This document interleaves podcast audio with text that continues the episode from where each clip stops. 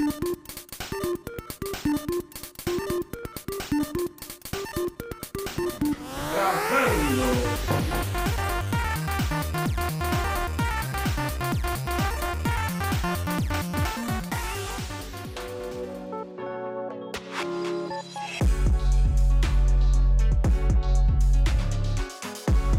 Fala, fala, fala, pessoal, começando mais um Noverbo e a gente tá muito feliz mais uma vez, a equipe tá toda pronta aqui, o Rick ali na mesa de corte, o Vitinho na câmera, Gabriel, tudo certo Gabriel? Tudo certo, graças a Deus começar. aqui. Hoje nós não estamos com o Jeff e a Carol aqui, mas eles estão nos acompanhando e eu tenho certeza que vai ser bênção. Você viu aí que nós iniciamos hoje com o livro Conta Johnny, do João Marcelo Pinheiro, porque ele é o nosso convidado de hoje.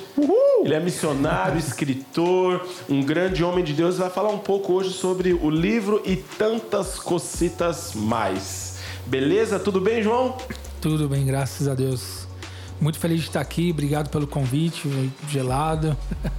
A Ana Carolina entrou em contato comigo. Isso. Agradeço todo mundo aí. Contei os dias para estar aqui hoje. Que legal, cara, que legal. E eu sempre fico muito emocionado quando eu conheço alguém que escreve um livro, porque eu acredito que uma parcela muito pequena da população mundial tenha feito isso, tenha escrito um livro. Existe até um ditado que diz que um homem precisa nascer, crescer, casar e escrever um livro e plantar uma árvore. O livro você já escreveu. Já plantei a árvore. Já plantou a, plantou a árvore. Só falta casar, né, Só falta casar. Cresceu também. Então você cumpriu 75%. É quase isso aí. É isso aí, gente. Então, só me fala uma coisa, João. Desse livro aqui, eu tô vendo que são 21 capítulos, seriam 21 testemunhos da sua vida, né? Já que é o Conta Johnny. Eu li em 2018 e confesso que parece que você tá sentado como eu estou aqui com você. Tive um déjà vu, porque sinto que já estive sentado com você conversando. Quais os capítulos que você mais curtiu do livro?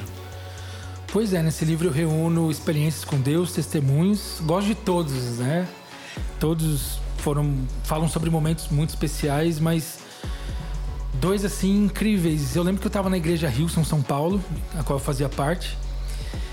E naquele dia eu estava muito chateado, é, porque a questão financeira estava pegando, sabe? Tava complicado, não, não tava entrando nada de lugar nenhum. e eu resolvi é, fazer a oração que o pastor fez naquele momento. Ele falou: feche os seus olhos e diga, né? E creia que num abrir e fechar de olhos, Deus pode te surpreender. Minha oração foi aquilo. Fechei meus olhos. Pode parecer uma frase simples, mas declarei aquilo. E aí o Santiago, que é um amigo colombiano, ele morou em São Caetano por um tempo, porque veio trabalhar na GM. Ele me deu carona naquele dia. Cinco minutos depois que eu declarei aquela frase, eu estava no estacionamento, dentro do carro já com o Santiago, pronto para ir para casa. E o Santiago falou: Olha, João, já tem algum tempo né, que Deus falou que era para eu te abençoar. Mas eu resolvi esperar mais um tempinho para saber se não era coisa da minha cabeça. Mas hoje eu tive a confirmação. Enquanto o pastor Pedro pregava, olha, quase um trava-língua. É. Né? Pastor Quando o Pedro pastor pregava. Pre- pregava Sobre uma palavra. Quando eu prego, pregava o Pedro. é, o, o Espírito Santo é, falou para eu levantar e até o caixa eletrônico e te entregar isso. E aí, quando ele entregou, era um bolo de dinheiro, a nota de 50 reais, né? Que chegando em casa eu vi que eram mil reais. E aí eu comecei a chorar porque por ver a fidelidade de Deus, né? Cinco minutos atrás eu fiz oração e a resposta veio né, de uma forma tão imediata. Uau. E ele falou: a palavra de Deus diz que é pra gente plantar em boa terra e você é uma boa terra. Mas, Deus fala mas pra você continuar Nossa, fazendo o que você tá incrível, fazendo. Esse é o capítulo 3. E, puxa, o livro tem esse objetivo de falar de um Deus da prática, né? Não é um Deus na teoria. É um Deus vivo, um pai, né? Que se preocupa com os detalhes da nossa vida. né? Demais, demais, demais. E aí tem um outro capítulo também que você curta bastante. Sim, acho que é Caminho de Barretos o nome. É, É a Caminho de Barretos. também Você gosto de foi, lá, Barretos. você foi lá fazer o quê, João? Esse é o tempo que o João era. Fazer o- igual na festa ei, do peão João. gospel. Igual a Maísa. Lembra da Maísa? Eita, João. É rosa mesmo, João? Foi pra Barretos pra pregar mesmo, João? Fui lá na cavalgada, Acabou. Era o, rodízio, o rodeio. rodízio. Rodízio de boi, né? Boi placa 5 não sai hoje. Literalmente no rodízio de boi. Demais, Mas olha, demais. nessa viagem eu. Eu costumo. Eu tive encontro com uma pessoa enviada por Deus dentro daquele ônibus. Eu costumo. Eu, eu sempre escolho praticamente a mesma poltrona quando viajo, né? É do lado direito, do meio pra trás. Porque se a rodovia não for duplicada, né? Bate do lado esquerdo, né? Não acontece nada E comigo. o missionário não pode morrer, ele tem uma missão. É, não pode. A missão tem que continuar. Só que naquele dia, quando a moça do guichê me mostrou o, o- a tela, né, com os lugares disponíveis, eu, eu vi que eu gastei um tempo olhando e eu escolhi uma poltrona no corredor, o que eu normalmente não faço. E aí, nessa viagem, uma senhora veio ao meu lado, a gente começou a conversar umas duas horas depois. Mas quando a gente começou a conversar, ela me disse que desde que eu entrei no ônibus, ela percebeu, ela sabia que eu era um servo de Deus. E aí eu lendo ali o meu livro, né, Gideão, o Poder da Fraqueza, eu indico esse livro, um livro muito bom. Foi um, acho que foi um gancho, né, pra gente começar a conversar e ela foi tremendamente usada por Deus porque ela falou coisas que Deus já tinha me falado, com, né, com, com relação ao que já tinha acontecido ou ainda iria Coisas acontecer. Então, eu tava muito triste naquele dia, minha tia, né, minha madrinha tava internada na UTI em Belo Horizonte por causa de câncer no pulmão. Ela faleceu no dia seguinte. Era uma sexta, ela faleceu no sábado. Então, assim. é, ela disse coisas assim impressionantes. Que realmente me levantaram novamente, me fortaleceram novamente. Uma das frases que ela falou é: Eu ainda vou ouvir falar muito de você. E eu não falo assim por questão de fama, mas eu já tinha recebido essa palavra antes. Então, para vocês verem como que Deus é perfeito. Né? Pessoas que não se conhecem, elas trazem a mesma mensagem. Pra ver que o mensageiro é o mesmo, né? Que é Deus, o dono da mensagem. E ela falou: em muitos momentos do ministério você vai se, se sentir sozinho, mas Deus fala pra você continuar. Como eu me sinto agora, ministerialmente falando. Né? Não tem ninguém pra ajudar, porque quando Deus te entrega alguma coisa, dificilmente alguém vai vestir a camisa como você tá Sim. vestindo. Porque foi uma coisa específica pra você, não é só pra você, mas originalmente foi pra você. Que o ministério é seu, né? E aí, sabe, é- é- hoje eu me sinto assim, porque parece que a gente o tempo inteiro tá divulgando outros ministérios, tá abençoando, mas de lá pra cá não vem. Né? Então, quando surge um convite assim, né, eu fico muito, realmente muito feliz. Né? Porque às vezes parece que outros ministérios olham pra gente de cima pra baixo e o reino de Deus não é isso. Exato. Sim. Né? Exatamente. Não vou convidar porque tem poucos seguidores, isso, aquilo. É. Então, Bobagem. eu tô vivendo uma das palavras que ela me falou. E eu tô continuando porque Deus pediu pra eu continuar. Que demais, que Legal. demais. Muito, muito bom mesmo. Isso aí é o capítulo. Capítulo 17, A Caminho de Barretos. Então, se você vai adquirir o livro do João, entra lá no nosso canal do Instagram também, o Noverbo, manda no direct que você quer adquirir o livro dele para abençoar o ministério dele. São 21 capítulos, 21 testemunhos e é muito louco, é como se você estivesse sentado com ele conversando, porque ele traz riqueza de detalhes nos capítulos, ele traz histórias que vão te edificar, que vão te confrontar e que vão te impulsionar aí também se você tem um chamado não só para missões, mas se você quer fazer algo para Deus. Amém. Adquira o seu livro aí do, do, do João, abençoa o ministério dele, mas quem vai ser mais abençoado ainda é, é você. Tá sendo comercializado por quanto, João? Esses aqui. Sabe dizer? tem tanto tempo. Já tem um bom tempo que eu tenho dado de presente para as pessoas. Às vezes eu pego um Uber, dou de presente e tal. Hum, é, mas é, tava sendo a 20 reais. 20 reais. E o valor realmente abençoa, né? Cara. A Uma próxima viagem missionária que a gente pode fazer. Não, é legal. Acho que tem que, assim como você utilizou ali, né? Investiu seu tempo, investiu todo ali o seu. E você usou um ghostwriter ou você que escreveu mesmo? Eu usei Você o quê? pergunta um. Ah, então não usou. É, Sempre que eu vejo alguém que se abriu, eu falo, você es- escolheu um ghostwriter? Eu não sabia que isso existia. É quando você fala inglês, então você não entende nada que eu perguntei. Eu entendi a palavra, mas eu não conheço. Ghostwriter? É, Então você não usou mesmo. É um escritor fantasma, né? Eu tenho um amigo que ele faz isso. Por exemplo, eu quero escrever um livro e eu tenho uma ideia. Ou eu tenho pregações. Aí eu contrato ele e ele escreve o livro pra mim. Ele faz isso muito pra youtuber, ele disse. Eu não sabia que isso existia, eu não É, usei. cara, é. ele, ele é bem legal, uma profissão bem legal. Ele falou que escre- ele já fez livros pro Josué Gonçalves, ele fez livros mas pra como é que outros funciona? O, ca- o cara escreve toda a história, ele inventa toda a história, o outro leva o crédito. Não, você dá, dá ideia pra ele e paga ele. E você fala assim: ah, por exemplo, eu, quero eu tenho pregações, eu prego todo domingo. Eu falo, ah, eu quero escrever um livro sobre as minhas pregações. Eu mando as minhas pregações pra ele e ele, por ele ter a, a, a cabeça do escritor, por ele saber como formata um livro, imagina que é isso também, ele vai ordenar aquele meu livro em capítulos. Aí dá certo, porque a já tem um conteúdo pronto É, e ele... um Isso, ele não vai alterar seu conteúdo. Costura, ele, né? ele, ele vai só costurar, porque às vezes você, por exemplo, eu, eu quero comer um bolo de chocolate, mas eu não sei fazer o bolo. Mas eu posso ir no mercado comprar os ingredientes, eu posso entregar na mão da, da boleira e ela vai fazer o bolo e vai entregar. Sim. Ela fez o bolo na prática ali, mas eu levei os ingredientes e tal. Aí eu tive a ideia, eu queria um bolo de chocolate dentro de morango, sei lá. É, é mais ou menos assim. É. Agora eu acho que talvez é, eu não, não contrate esse serviço um dia, porque eu realmente gosto muito de escrever. Escrever, né? Eu já percebi que é, eu, eu me sinto inspirado de uma forma especial quando eu tô viajando de avião, olhando para as nuvens, eu tô na praia. Eu já reparei que naquela aquele de- sossego, de- aquela paz, vem aquela coisa forte, eu já pego alguma coisa para anotar, para transformar em alguma coisa depois. Cara, que legal.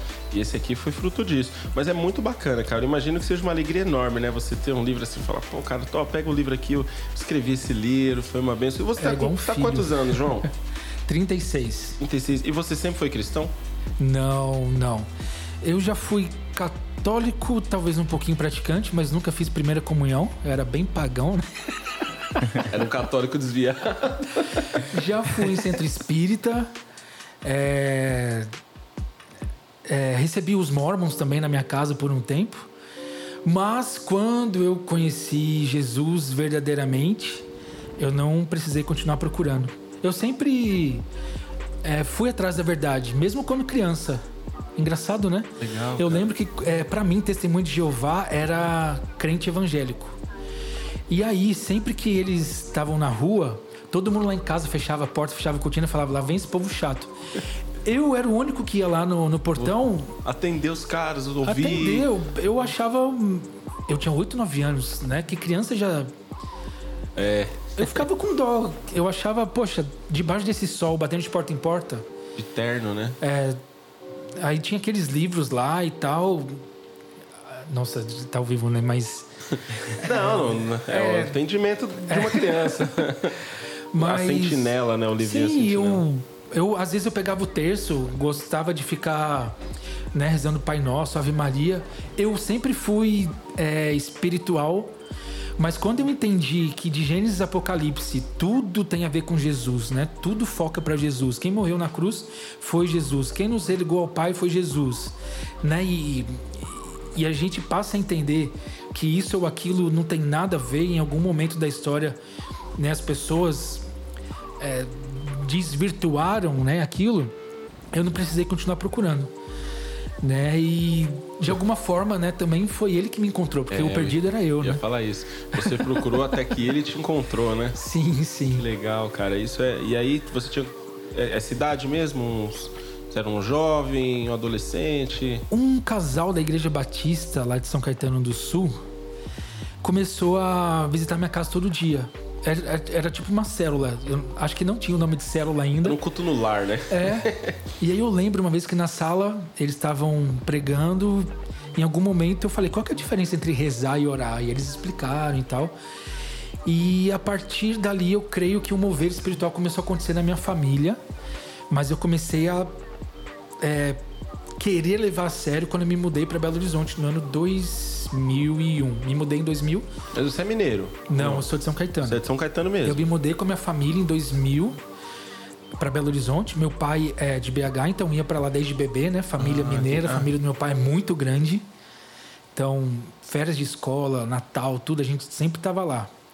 Aquele almoço gostoso de domingo, né? É, cara. Aquela Só- macarronada. Só por parte. frango. É, né? Comida mineira. Nossa, Nossa, bom era demais. muito bom. A gente sabe bem o que é isso, né, Gabriel? Graças a Deus tem uma sogra mineira que Casamos gosta com a- de cozinhar. Casamos com mulheres mineiras. É, ah, não, mas é então. que a Paloma não é mineira, Ela né? é A de Paloma é Valinhos. valinhense. Ah, de Valinhos? Conheço Valinhos, tem Paloma é valinhense. A Igreja Jesus Cristo é a resposta. Não conheço. É, pessoal muito legal. E aí, é, É que a, a só por gente só parte vai de lá pra pai, ver a. Desculpa, É. João, te interrompi mesmo. A gente só vai lá pra ver a tia da Paloma que mora lá. Eu vou lá pra ver fumaça. Vou lá pra inalar fumaça. Pois é. mas Valinhos é uma cidade bonita, né? demais. Legal, demais. legal pra Tudo caramba. limpinho, mas- parece de mentira, né? É. De brinquedo. E só por parte de pai eu tenho mais de 30 primos, pra você ter uma ideia. Uau. Então era muito bom. Mas onde eu tava? Falando de quando você, Quando mudei, do né? casal, do casal de. E depois você foi pra BH. Quando você se mudou pra BH, você Isso. começou a ter mais um contato com. Exato. E ali a minha cunhada, Viviane, ela começou a pregar o evangelho pra mim. É, Era como um recomeço, né? Era como uma coisa assim do zero, né? De novo.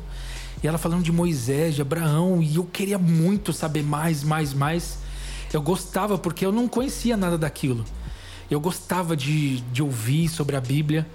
Na época também tinha o grupo de louvor Diante do Trono, em Belo Horizonte, né? É, esses daí. E aí era na época do demais. Preciso de Ti, Águas Purificadoras, e eu ouvia aquilo, eu falava, eu nunca ouvi nada igual. Era uma, Mexia com, com, com o espírito mesmo. era uma coisa muito bonita, muito. Hoje eu posso falar, né? Profética, né? Eu- É. Eu entendo que é, é o que é profético. E aquela coisa assim que eu ouvia, parecia que ficava anestesiado, era tudo novo. Era uma coisa muito poderosa, sabe? E aí eu fiz uma. Uma vez foi no culto na igreja. Puxa, esqueci o nome. Lá em Belo Horizonte, agora esqueci o nome. Be- Não, não, Peniel, Peniel. Peniel.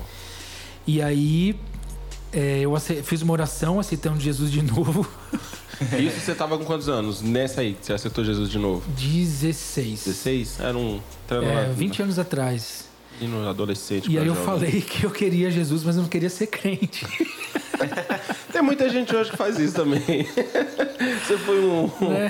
Você inovou e hoje a galera abraçou a ideia. É, Quero então o corpo, só, mas quero a cabeça, mas não quero o corpo. que pena, não, a gente ri, mas né, o negócio tá feio. É, a gente vai falar disso. Sim, vamos. E aí é um processo, né? É, eu vejo que em algumas passagens bíblicas as pessoas elas recebiam a palavra de cura e no caminho elas eram curadas, né? Então eu entendo que o processo pode ser longo, o processo pode ser curto para outros, né? Então aos poucos a gente vai deixando a sujeira para trás, né? A gente vai deixando o pecado para trás. O importante é a gente ter um coração ensinável, Sim. né? Quando Deus olha pra gente, nós não somos perfeitos. Não, o importante é que ele, o Deus precisa ter certeza que a gente quer acertar, né? Que a gente quer obedecer. Não né? quer ficar Então- errando o alvo, né? Você tem um alvo e tá Sim. buscando esse alvo. E Sim. no caminho você dá umas, umas É. escorregadas. E é muito bom. É Sim, muito bom. Sim, não tem, Nessas não horas tem, a gente não é, tem nada melhor. tem Deus como pai realmente. E assim, Sim. né? Exatamente. E aí são 20 anos, então, nessa caminhada, nessa caminhada com 20 Jesus. anos. Muito bom. E como surgiu a, o- a missão, assim, o, o desejo? Você pode- aí você pode até entrar e falar um pouco do Missão Pacificadores também, que é um movimento que você, que você é o criador e o mantenedor e, o, e, a, e a figura principal ali. Mas como é que você se apaixonou? Porque a gente, é- você falou, ah, eu tive o Diante do Trono e tal. A galera normalmente quando aceita Cristo, é, vai muito para área da música também, né? Eu quero ser um. Eu vou para área da música, outro para pregação. Como que entrou, que aconteceu, cara? Eu quero sair, eu quero levar a palavra para pessoas que não têm acesso. Como é que foi isso? Sim, começou no tempo, nos tempos de Belo Horizonte, na igreja Comunidade Aliança Cristã. Deus começou a me dar sonhos. E tinha um pastor missionário naquela igreja que ele falava que o meu chamado era um chamado transcultural e que ele via Deus me usando na escrita de livros.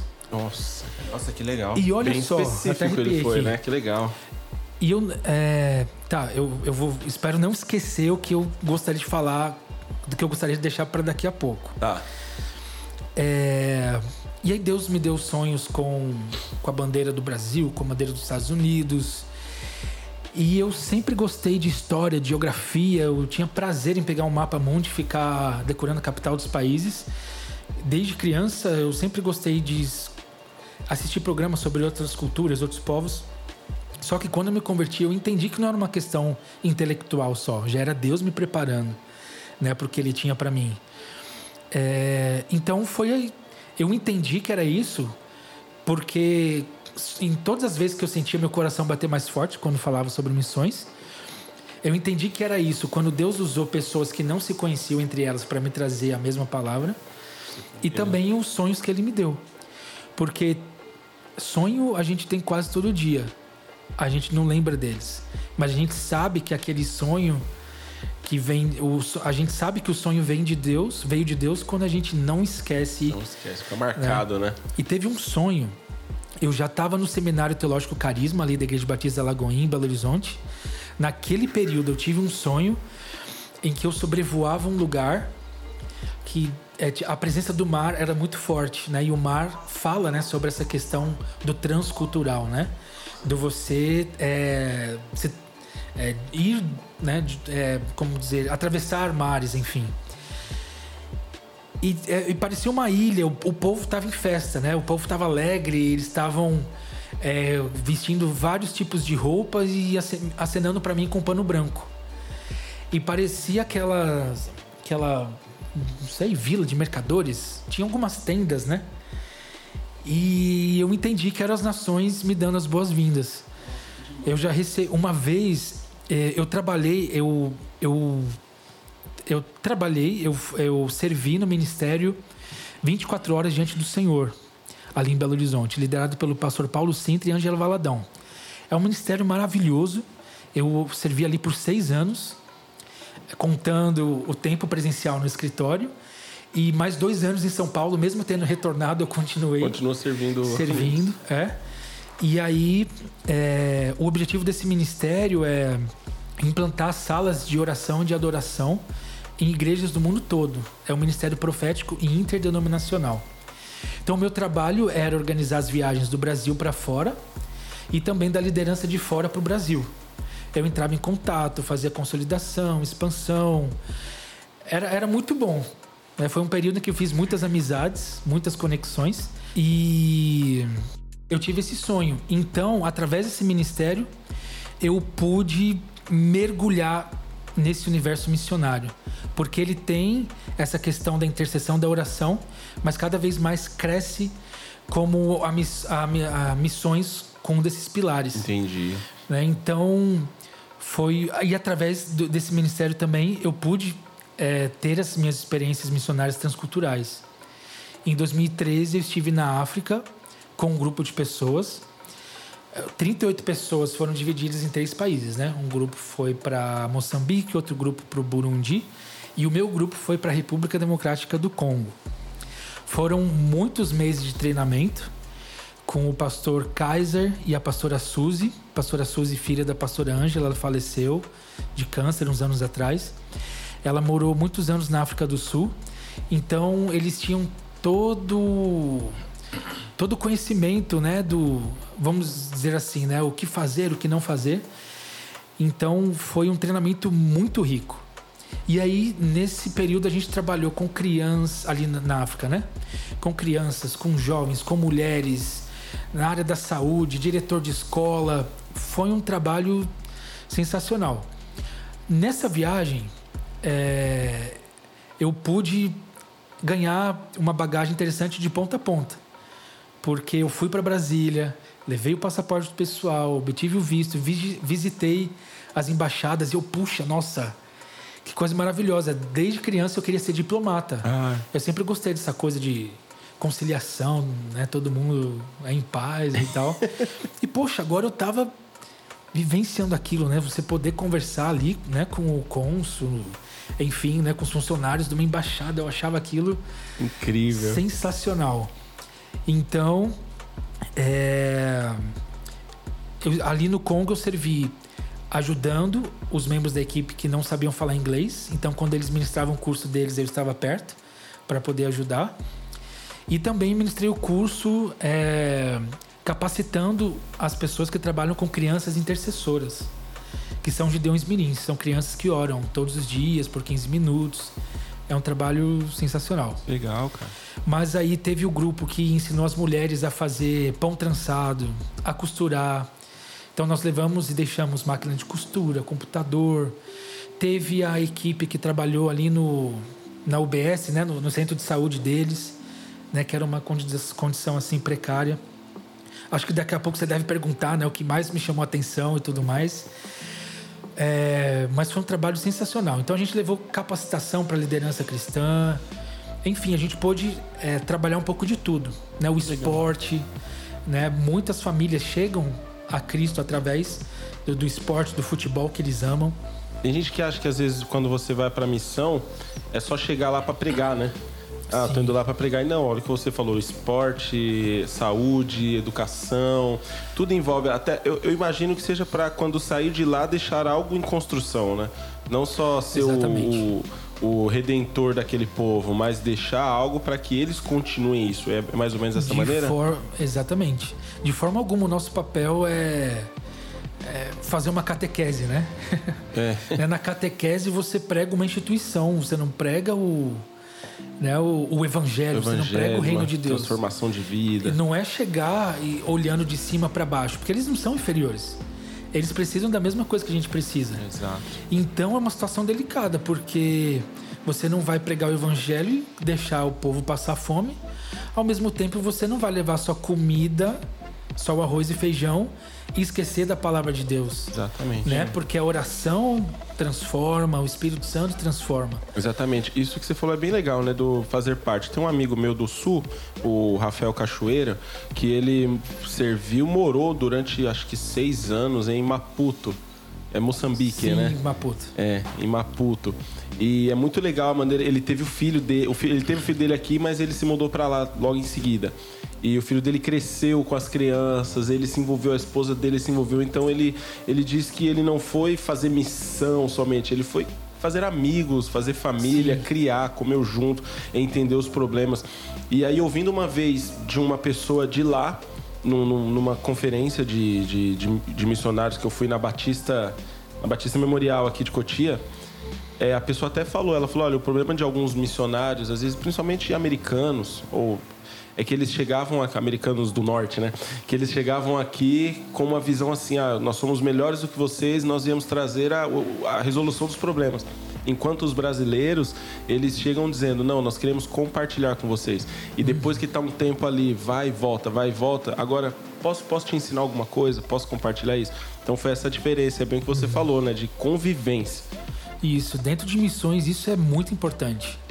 É a gente passar o bastão né, para que o nativo ele dê continuidade. Exatamente. É, não é simplesmente abrir uma igreja brasileira com a cultura brasileira num contexto totalmente diferente. Né? A, Jesus ele não chegava enfiando o pé na porta. Né? Então a gente precisa levar em consideração a cultura local. Não é, é abraçar elementos onde o pecado está presente na cultura Sim. local, mas é você aproveitar aqueles elementos da cultura local para compartilhar o evangelho. E a gente acha que não precisa nem tão longe, né? Se você for para o Nordeste, onde o Exatamente. catolicismo é tão forte, Muito tão arraigado, entranhado, né? arraigado dentro da casa do cara, na convivência uhum. ali, já é um exercício muito grande Sem isso, dúvida, né? não precisa ir muito longe. E não você precisa. já fez também para cá para o Brasil? Já foi para algum lugar assim também? Eu fiz parte de um projeto missionário lá em Minas. O objetivo era era conquistão da terra. O objetivo era alcançar cidades mineiras com menos de 5% de cristãos evangélicos. E era uma experiência incrível também, porque para mim era o, era o começo de tudo dentro dessa, desse universo missionário. Então a gente se preparava é, por muito tempo também dança, teatro, palavra. E aí, quando a gente chegava na cidade, geralmente era um impacto de um fim de semana. A gente chegava, batia de porta em porta na cidadezinha, sabe aquela cidadezinha com uma igreja católica na praça, sempre daquele jeito. A gente chegava, convidava todo mundo, sábado à noite, todo mundo na praça para acompanhar, para assistir. Tinha gente, né, um mineiro, né, abria a porta, vem comer um queijinho, dois de leite, o pessoal gostava. A gente aproveitava ali, orava, pregava a palavra. Outras pessoas cuspiam na gente. Outras pessoas fechavam a porta, a gente sabia que tinha gente ali, né? Então a gente via de tudo. Então tive essa experiência no Brasil sensacional e espero muito em breve é, poder né, levar o amor de Jesus ali no sertão do Brasil também. Que legal. que Tava até conversando com uma amiga minha, a Graça, ali de Belo Horizonte. Ela esteve recentemente lá na, em Pernambuco, se eu não me engano. E aí ela comentou que em dezembro essa mes esse mesmo grupo vai fazer uma nova viagem, dando continuidade ao trabalho. Né? Não é simplesmente você ir uma vez e abandonar a pessoa, né? Precisa ter uma Sim, continuidade. tem que ter um acompanhamento, né? É. Senão entra muito no que você falou mesmo, a cate- catequismo da é, galera, né? É, a catequese ou assistencialismo. É, exato, Você sim. vai fazer uma viagem, vai tirar uma foto bonita, vai posar no Instagram, vai posar de bonzinho. Olha como eu sou cristão, como eu sou espiritual. Você vai estar expondo a miséria da pessoa, né? Ali com um pacote de comida ali do seu lado. E você não teve a, a- Sabe? E você não se envolveu. Você simplesmente É, foi lá e ó, como eu sou sim. melhor do que você, né? Exatamente, precisa ter uma continuidade. Parece Isso que é você muito foi lá só pra tirar uma foto e voltar, né? Exatamente. Hoje parece em alguns aspectos um cristianismo gourmet, cristianismo, cristianismo Nutella, né? É. E aí você tira a foto no culto da pessoa chorando. Aí o pastor, olha, eu faço as pessoas chorarem. É, exatamente. Aí a pessoa prostrada, olha como eu sou espiritual, eu me prostro. Sabe, são É coisas aquele- assim que a gente precisa prestar Aquele atenção. no monte, estourando por você, só eu e Deus aqui no monte É. orando por você. Fala, mas quem tirou a foto então? você tá ajoelhado aí ele só deu você. e Deus voltou, né? Um pau de selfie. foi preparada. né? Mas não é? Mas Parece que o cristianismo hoje é você postar uma foto com uma Bíblia, um café todo bonito ali do lado. A gente nem sabe se a pessoa leu a Bíblia, às vezes E a nem se ela impressão, toma café. é, a impressão que dá é que só foi para tirar foto. Aquele marca-texto bonito ali do lado. Sabe, é tudo muito estético. E É falta igual o livro, né? O cara posta ali a capa do livro, mas às vezes ele nem lê o livro. E nem leu o livro. Eu faço isso Não é? direto. Aí, pessoal, compartilhar o livro que eu estou lendo aqui. Eu já É. fiz isso. Hoje eu busco não fazer. Eu falo, mano, eu comecei, eu preciso terminar. Mas é legal isso, né? Como a galera, as pessoas não querem se envolver. Já já a gente vai perguntar aqui, ó. O Jeff tá querendo saber qual foi a, a- o maior perrengue que você já passou. Mas segura, segura essa aí, segura Legal. essa aí. Nossa, tem pera, tanta pera, coisa. pera, pera, pera, pera, pera, pera, pera, Quando fala, eu não sei Mas nem é, por onde on- começar. Ontem a gente teve uma- um, um- um- um- evento aqui sobre depressão, depressão na adolescência, né? Tal. E aí até uma pessoa levantou uma questão no final, né? De que ela estava num acampamento e tinha uma menina que estava sofrendo de... Ela estava tendo síndrome do pânico. Mas as pessoas acharam que ela estava endemoniada. E aí ficaram ali tentando expulsar o demônio, mó tempão, mó tempão, e nada aconteceu. E aí beleza, aí foi lá e depois chegou uma pessoa que entendia disso, que estava no grupo e falou: Não, conheço, ela já teve isso, tal. Começou a fazer exercício de respiração e a menina melhorou.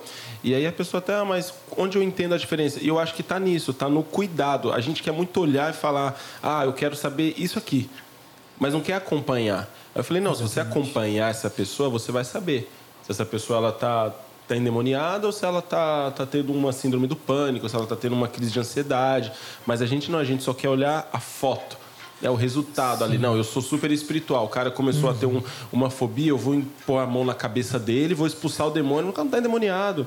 Mas como eu não quero ter o acompanhamento, não quero, me, não quero me relacionar com ninguém, eu só quero o resultado, acontece É isso. verdade. Hoje tem muitos pastores funcionários. Não tem pastores que querem se envolver realmente com as pessoas. Exato. E é um perigo, É, cara. Quem que quer problema hoje em dia? Ninguém. Já basta o nosso, já basta o meu. Exato. E aí até, até os dois lados mesmo, eu acho, eu acho isso muito interessante a gente bater na, na tecla, como as pessoas querem só o resultado das coisas. Por exemplo, um evento assim. Um evento e nós tivemos uma adesão muito baixa. Eu até brinquei com a minha esposa e brinquei com o pessoal depois. Eu falei, olha, nós, eu teria um gabinete muito mais vazio durante a semana se as pessoas valorizassem eventos como esse. E elas entendessem a, a saúde mental, a saúde emocional. Elas teriam até menos problemas espirituais se elas entendessem verdade. isso. Porque todo mundo quer resolver só no, no rápido, né? João, ora por mim, resolve meu problema. Mas eu não quero tratar, eu não quero me relacionar. E é isso, é, isso é- Mas aí a gente vai. E aí entra então, qual foi o perrengue que você. que você passou, né? Deve ter vários. Legal. Então, antes do perrengue, só dizendo então, 2013 estive no Congo, Burundi, África do Sul, é, com um grupo, mas em 2018 eu voltei sozinho. Aí eu estive na Etiópia, Burundi, Ruanda, Uganda e Quênia. Nessa oportunidade eu representei esse ministério, é, 24 horas diante do Senhor, no Congresso Continental que foi no Burundi, que até hoje é o único país onde eu estive duas vezes, e também para representar o Brasil nesse congresso. Aproveitei e também visitei um orfanato que é dirigido pelo pastor Paul Vandera, que ele é o coordenador desse ministério em Uganda. É, e também o orfanato no Quênia, também dirigido pelo pastor Johanna, né, que é João, em Swahili. Johanna. Ali no Quênia. Os dois pastores órfãos, hoje eles conseguem abençoar as Cuidar dos crianças com esse trabalho. Legal, o maior perrengue é. Eu, eu sempre tomo muito cuidado para compartilhar esse aspecto para não parecer aquela coisa. Porque é, missões não, não é isso. Olha, eu, eu comi isso ou eu vesti aquilo. Tudo aponta para Jesus. Né? Então, quando eu compartilho uma situação difícil, não quer dizer que eu estou reclamando. Eu estou dizendo como que foi, como, Como que foi. aconteceu. Sim. Né? Porque as pessoas, as pessoas sempre perguntam, né? O que, que você comeu? Como que era a É. comida e tal. É, O primeiro perrengue tem a ver com comida.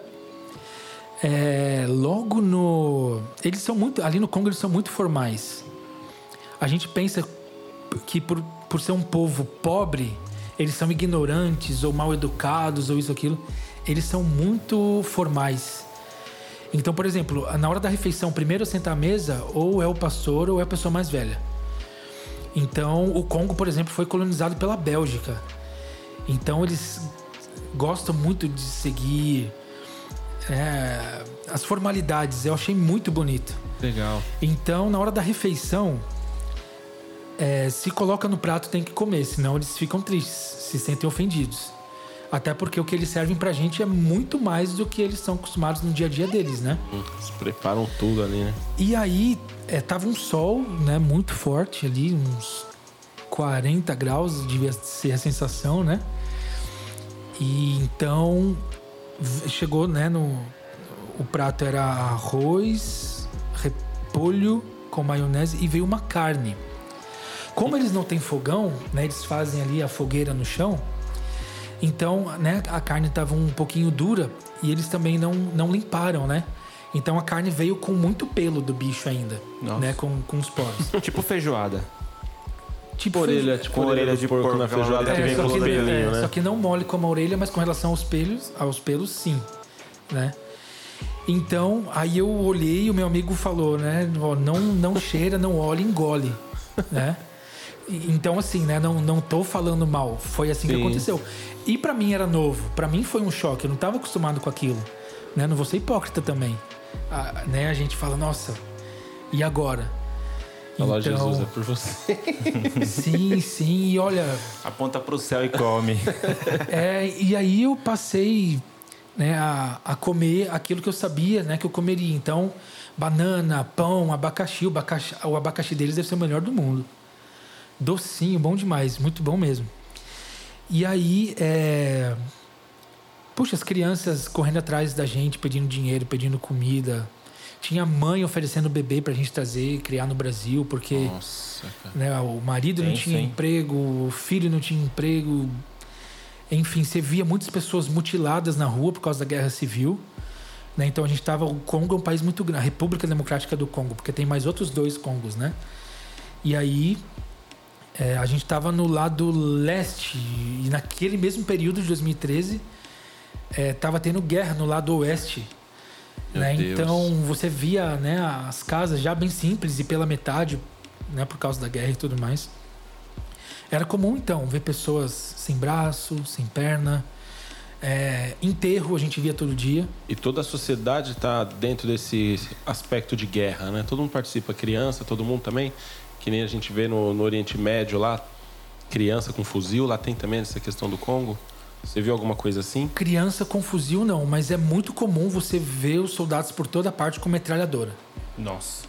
Pelo país inteiro. Pelo país inteiro, é bem. É normal. E a República Democrática do Congo. né? É.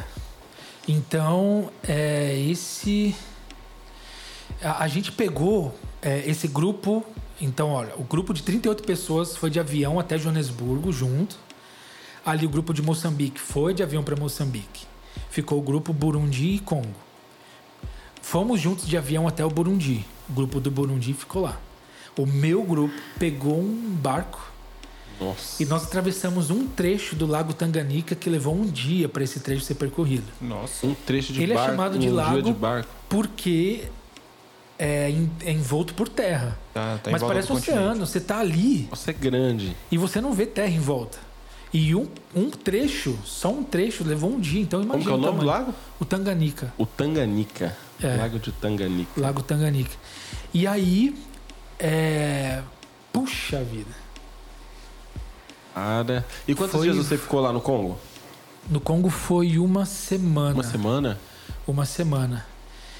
E aí, é, quando nós estávamos né, nesse, nesse um dia dentro do barco, os africanos chegaram para um amigo meu e falaram: oh, dá sua irmã para mim. Né, Era um grupo de 11 pessoas, as meninas eram né, metade jovens, né, outras duas, é, duas senhoras. Então, assim, se eles quisessem entrar na nossa cara. cabine e fazer qualquer coisa com elas, eles fariam. Mas e aí? Ele pediu assim. E aí ela falou, não, né, são São cristãs, não. são missionárias e tal, não vai fazer nada com elas não. Ah, É, mano, e assim, imagino que nessa doideira, hein? hora. É, e logo que a gente chegou, eles. é, porque parece assim: eles veem uma pessoa branca, na cabeça deles a gente é obrigado a dar o que a gente tem. Então o tempo inteiro eles pedem alguma coisa. Uma das coisas que eu falo no curso de missões que eu montei é. no- é, e é, é um- é uma instrução que eu recebi quando eu fui treinado. É não prometa nada. Porque eles vão pegar aquela palavra para você, eles vão te cobrar pro resto da vida. Né? Então, não prometa nada. Né? Vai no foco, não fala nada por você mesmo, segue a liderança. Você tem que estar em conjunto o tempo inteiro. Né? E aí, quando a gente chegou no Congo, foi aquela correria, a gente, todo mundo né, entrou na cabine, tava uma gritaria, eles queriam entrar para pegar as nossas malas. E aí ficou o pastor, alguns amigos lá na porta do quarto para evitar que eles entrassem e pegassem a nossa Tem umas pessoas de lá que, que já sabem que isso meio que vai acontecer e já vão Já, também pra ajudar? Já. E aí Igual os no... anjos quando chegaram na casa de Ló, né? Põe os anjos lá pra fora aí, Que medo, verdade, hein, meu? verdade. né? E aí o pastor, quando a gente já estava no Congo, ele falou: ó, esse trecho que vocês fizeram ocorreu um naufrágio no passado. Ele falou, nossa. Nesse mesmo trecho, 300 pessoas morreram, só que ele esqueceu que a gente ia voltar. Pastor, você não pode contar, pra contar assim. Conta quando eu chegar em casa. É, legal, pastor, muito bom. Nossa, cara. Então, é, Que parece que a gente né? ficou anestesiado. A gente só foi perceber o tanto de risco que a gente correu quando a gente voltou. Porque realmente. Mas era- graças a Deus ninguém. Você já ficou doente assim, em missão? Conhece alguém que ficou? Porque às vezes a pessoa come um negócio, né? O, o clima também é diferente. Excelente pergunta. Bom, em 2013, é, eu, tive, eu tinha desinteria todo dia. Então, em 15 dias, eu perdi 7 quilos. Nossa. É, mas eu já tive problema de saúde na viagem de 2018. Eu estava ministrando um curso e no meio do curso começou a me dar uma cólica renal. Você sabe o que é isso? Sei, tive isso já. E eu já tinha Horrível. antes, eu já tive Horrível. antes. É uma dor terrível. Eu sabia que era dor de cólica renal, Nossa. mas eu dei o curso até o final. Eu não queria incomodar o pastor, porque não tinha hospital perto. Eu convivi, eu fiquei segurando aquela dor por duas horas. Olha que perigo. É, cara. Era uma dor violenta. Quando não deu mais, eu falei, pastor, tô com cólica renal. Ele ia me levar para ser atendido num médico que atendia dentro de uma, dentro de uma farmácia. Só que quando chegou lá, graças a Deus, esse médico não tava. Então, eu, eu tinha feito o seguro viagem um dia antes da viagem, do embarque. Olha isso. Como Deus foi providencial. E eu fui atendido no International Nile Hospital. Nile Nilo. Eu conheci o Rio Nilo, lá em Uganda. E eu fiquei nesse Caramba. hospital por três dias, bebendo quase 5 litros de água por dia para ver se a pedra era expelida. Não. Né? E a pedra não foi expelida. Mas olha só que interessante. eu falei, algum propósito Deus também tem. Falei, a, a missão não parou aqui. Né? Então eu preciso fazer alguma coisa para alcançar alguém. E a enfermeira era muçulmana. Né, que ela usava aquele lençol na cabeça, eu não sei, eu esqueci o nome, né? A burca? É burca, né? Burca, né? Eu ia falar outra coisa, nada a ver, então acho que é burca mesmo. O que, que você ia falar? Eu ia falar toga, mano, não tem nada a ver. Toga é Graças o- a Deus que não é toga, né? Toga. eu não ia falar, mas você me forçou. Eu acho que é burca. É burca, é burca, Olha é aí. burca. E eu falando lençol, olha. Nossa. E aí- Alexandre, desculpa, Alexandre, foi sem querer. E aí ela com uniforme verde, né? A burca branca. E toda vez que ela entrava no quarto, eu co- colocava um louvor da Hilson em inglês para ela poder entender. Né, o, o que o louvor tava falando. Não, ah, logo que eu cheguei no hospital, eu já, já me colocaram numa cadeira de rodas, porque eu tava com, com muita dor. E aí é, eu entrei numa sala onde tinha um. Eu acho que ele era indiano. Cor bem característica de indiano, sabe?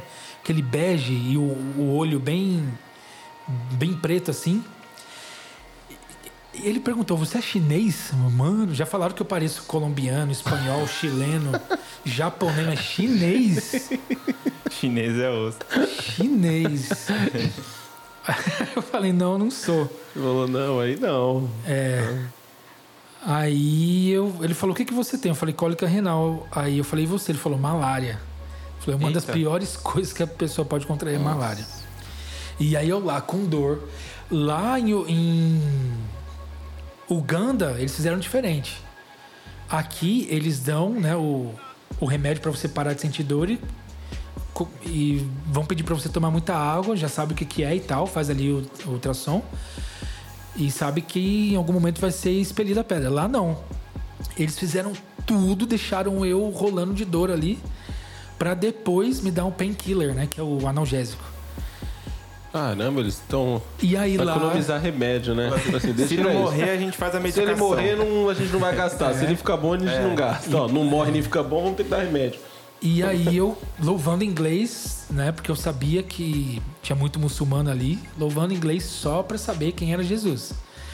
E aí nesses dias que eu fiquei no quarto, quando a, a enfermeira entrava, eu colocava lá o Wilson, aí uma hora ela perguntou: "Você é cristão?" Eu falei: "Sou". Aí eu falei: "Você é muçulmana?" Ela falou: "Sou". Aí ela falou, como que é? Você acredita em Jesus, o Redentor? Ela foi um pouquinho sarcástica, né? Falei, acredito. Aí foi o gancho já pra eu Aí falar começou ali. Jesus para ela. Falei, eu, aí eu procurei trazer, né, Jesus como alguém próximo, relacional, né, que se importa, vivo, né? Não uma coisa imposta pela família, se você não seguir aquilo, você vai morrer, né? Pra ser Porque desertado. o- se o muçulmano aceita Jesus, né, a própria família rua. persegue. Sim, o Muitos cara não nem fugidos pro Brasil, por exemplo. né? E aí, quando ela viu, né, que tava estreitando pro lado dela, ela saiu. Ela sai. A semente foi lançada, a minha Sim, parte eu Com fiz. certeza. Mas foi legal, porque primeiro havia um- uma amizade, né? Porque ela entrava sorrindo, eu tava sempre sorrindo também, a gente brincava e tal. Eu falei, agora é a hora, né? O terreno foi preparado, agora eu vou falar de Jesus para ela. Então eu acredito sim que Deus tinha algum propósito Com certeza, com certeza.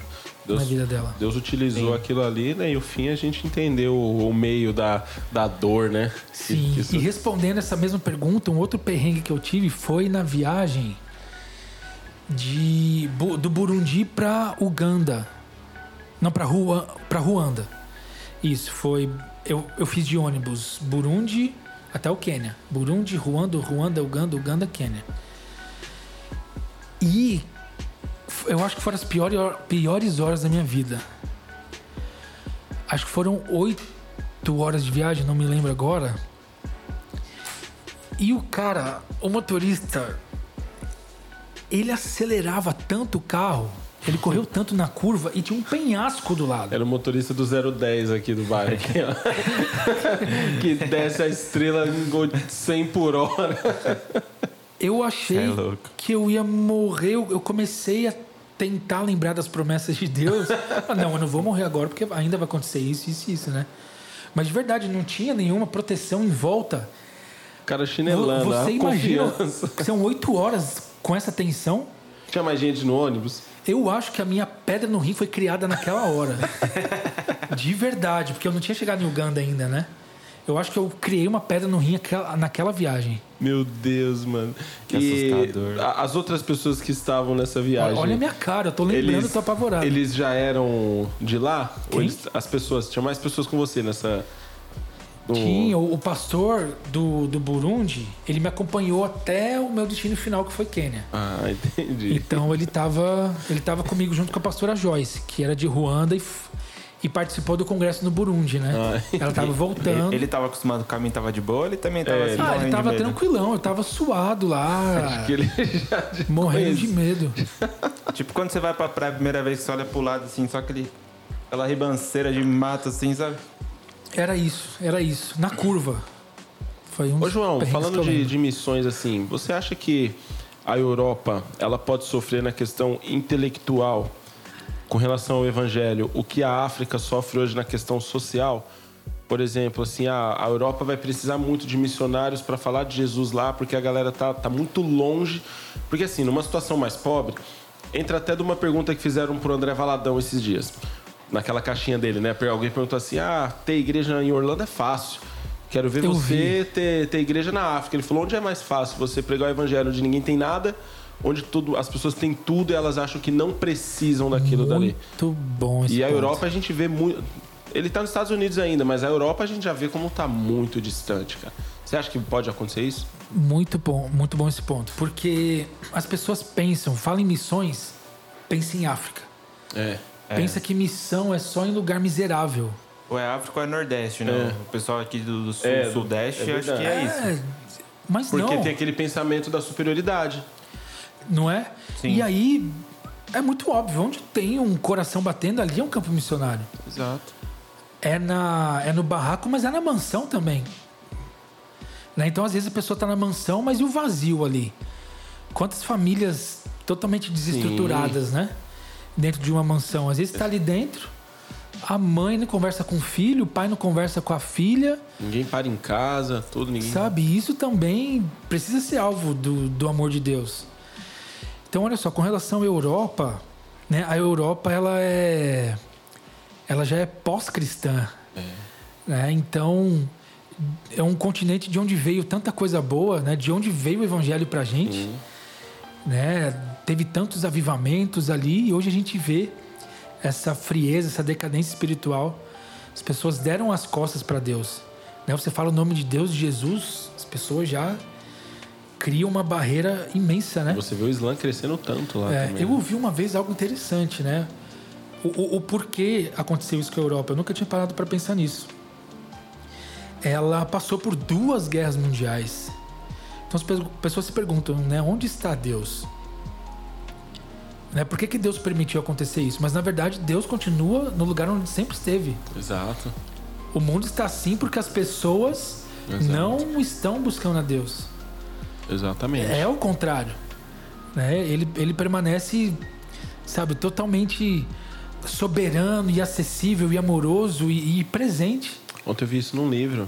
É, o cara falando, né, que perguntaram, é, o cara perdeu o filho, ele falou, onde estava Deus quando meu filho morreu?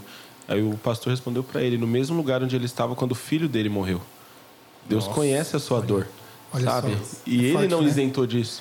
Sim. Então o problema não é a dor, o problema é o que nós vamos virar disso, né? É. Romanos 8, 28 diz que todas as coisas cooperam para o bem daqueles que amam a Deus, mas ele continua dizendo que Deus deseja que sejamos a, a imagem do seu filho. Então o bem, é que a gente confunde muito isso, a gente acha que o bem é a saúde, é o dinheiro, é o bem-estar, mas não, o bem ali para nós é nos parecermos com Cristo. Isso é, isso é Exatamente. louco. E o que a gente tem visto na Europa é isso. É, hoje é o intelecto. É. Eles, eles deixam ficar no intelecto, não desce pro coração. Então é, é a Europa é uma Europa cética, né? Mas ao mesmo tempo é uma Europa que se arrepende de ter aberto as portas, né, para o islamismo. Né? Então eu acredito sim, né, que é, a Europa, o intelecto para a Europa é o que o Como social, social pra é, África. África. Né? Eu, eu tenho sei de histórias ali na Europa, né, de pessoas pregando a palavra no ônibus ali na Noruega, foram cuspidas no rosto, né? E tem países ali com estátuas totalmente demoníacas, né, espalhadas Gárgulas. né, pelas, né, pelas praças, né, de, de pedofilia, né, do pai abusando do, do, do próprio filho, são coisas assim satânicas, Meu Deus, cara. terríveis e né, em alguns lugares você pode ser até preso, né, se você fala de Jesus numa praça. Olha isso. Há dois séculos atrás, né, John Wesley, É. tantos homens Tantos de Deus homens de usados Deus. e hoje nessa decadência espiritual. Por- Porque. E aí é esse- essa loucura mesmo, né, que eu vejo. Por conta das pessoas ainda acharem que só o, o- a, a miséria social merece Jesus. É igual numa empresa. Se você pega um crente numa empresa, a maioria deles, né? Ou, ou talvez não seja a maioria, não vou. como se a Gabriela Priori estivesse aqui, ela ia falar, me dá os dados. Como eu não tenho os dados, eu não posso acusar. É, mas assim, o cara ele fala muito de Jesus, ele fala, nossa, vou falar de Jesus pra moça da limpeza, vou falar de Jesus pro segurança. Mas ele não fala pro chefe dele. Aham. Porque até na cabeça dele, mano, aquele cara ali não precisa. Eu vou Não falar de Jesus pra precisa. ela porque talvez ela não tem dinheiro, porque tá alta a gasolina, tudo. Mas como meu chefe é um cara que viaja muito, é muito inteligente, eu não vou. Isso eu imagino que vocês se preparam bastante pra levar o evangelho dessa maneira, né, João? Pra não ser aquela coisa rasa também, né? Exatamente. A gente tem que tá, tem que parar com essa ideia de que claro, a gente precisa espiritualizar tudo, mas eu quero dizer no seguinte, é, a gente precisa, o cristão precisa estar aberto a todas as áreas da sociedade. A gente precisa de cristãos na educação, na cultura, na saúde, na segurança, influenciando todos os aspectos da sociedade Sim. né? Então não é só o, o miserável é, no aspecto material. Né? Às vezes a miséria está na alma. Isso muitas vezes é pior do que o, Pior. o material. Né? Então é aquela coisa que a gente falou no início, é um equilíbrio. Não pode ser só uma assistência social, né? mas também não pode ser a questão da pregação da palavra e deixar a pessoa ali sofrendo, enfim. Né? Mas né, o mundo precisa conhecer Jesus. Exato. É, é usar uma palavra que se tornou até pejorativa recentemente, mas tal da missão integral, né? Sim. A gente tem que entender que o ser humano é um, é- é- existe uma, uma- um monte de coisa ao redor e a gente tem que atacar tudo aquilo dali. Falo muito disso como pastor de igreja porque durante muitos anos eu vi essa guerra. É, eu queria saber o que você pensa dela. Não é worship contra. Eu já tava aqui pensando, vai perguntar sobre worship versus música Não. gospel raiz. É, não, a- a- o mundo tem algumas guerras, né?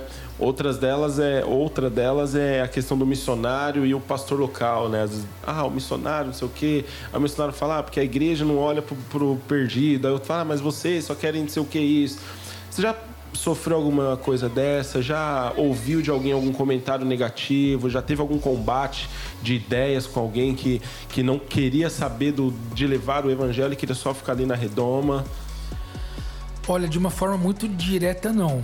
Mas é um assunto que eu abordo quando ministro curso ou, ou prego com relação a, a missões, né?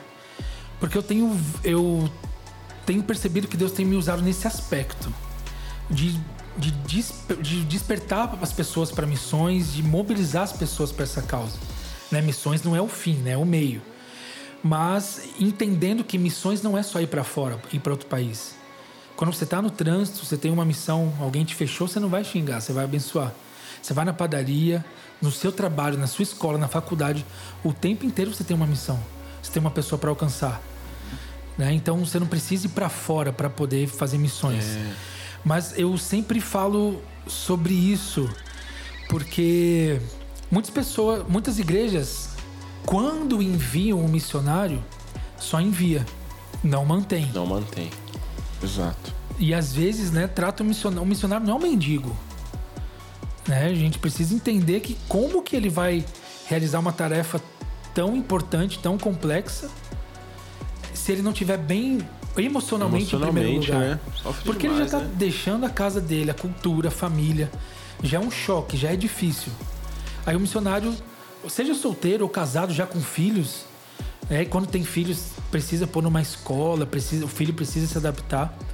Então o missionário, ele precisa estar bem, precisa ter esse acompanhamento, né? Emocional, em primeiro lugar, né? E, e em todos os aspectos. Sim. Então tem todos esses aspectos. Quando não envia e quando apenas envia. Né? São, a gente conta nos dedos os ministérios que fazem o papel completo, né? do começo ao final. Desde o despertar a igreja para a causa missionária, até preparar aquela pessoa que tem interesse, enviar. Porque também não é só mandar, né, acompanhar. João? Que nem você falou, né? Tem que preparar o cara também. né? Às vezes, ah, eu vou mandar você, eu vou te manter. Mas se o cara não tiver uma preparação para entender isso também. Ah, beleza, vocês vão mandar um salário para mim, beleza. Uhum. Mas o cara não está preparado para ter um. Como fazer o contato com as pessoas, Sim, como é. entender aquela realidade, né? E não é só questão da oferta, é exatamente isso. Não é ah, me enviar um valor todo mês. É muito mais que isso. Ele precisa de uma preparação, precisa ter alguém, sabe, para ouvi-lo, né, constantemente. Exato. Tenho um amigo que ele é missionário no Nordeste, ele fala que uma vez ele perdeu alguns mantenedores porque ele postou uma foto comendo no McDonald's, cara. Ah, Os caras reclamaram, falaram, pode. ah, eu não te ajudo pra você ficar comendo no McDonald's. isso? Que Tipo isso? assim, eu não te ajudo pra você ficar indo na praia. Olha que. E ele falou, mano, eu recebi mensagens assim. Recebi mensagens dessa maneira, pra você ver como a a galera. é- mentalidade. A mentalidade Cara, errada. missionário como um lixo. É, Ele se vira aí, o condenado, fica aí. é, não, o cara não pode Não ter um pode bom computador, o cara não pode ir num restaurante, fazer ele um tem que ficar passeio. só sofrendo ali, ó. Se ele não ficar só sofrendo. Que absurdo. É muito egoísmo da nossa parte, né? A gente tá aqui, vai no Burger King, vai no McDonald's, É. né? Sabe, tem todo o nosso conforto, vai no cinema, isso, aquilo, e o outro E não o cara pode. não pode ter. Então eu vejo, eu vejo que é uma, uma questão, mais uma vez a gente volta aquilo lá da, do, do- da convivência, do compartilhar, né? O, o- o pastor entender a função dele, o missionário entender a função dele, as pessoas entenderem a função dele, porque todo mundo quer dar muito palpite, mas poucas pessoas querem fazer o começo, meio e fim das coisas, né? Exatamente. Missões não é só você preparar um culto de missões, trazer bandeira de países, trazer comida típica e falar as nações esperam por ti, Senhor. É. Será, que, será que a gente realmente ama as almas, As, as almas, né? as nações? Quanto que a gente contribui com missões? É. Quanto que a gente gasta com hambúrguer, com Coca-Cola, com cinema, com tatuagem, com roupa de marca? Será que a Exatamente. gente ama realmente? É muito fácil estar no culto domingo e, e declarar isso. Sim. Mas e na segunda-feira, né? Mas é, mas é mesmo. É, o- o- os discursos são muito bonitos. Aham. né?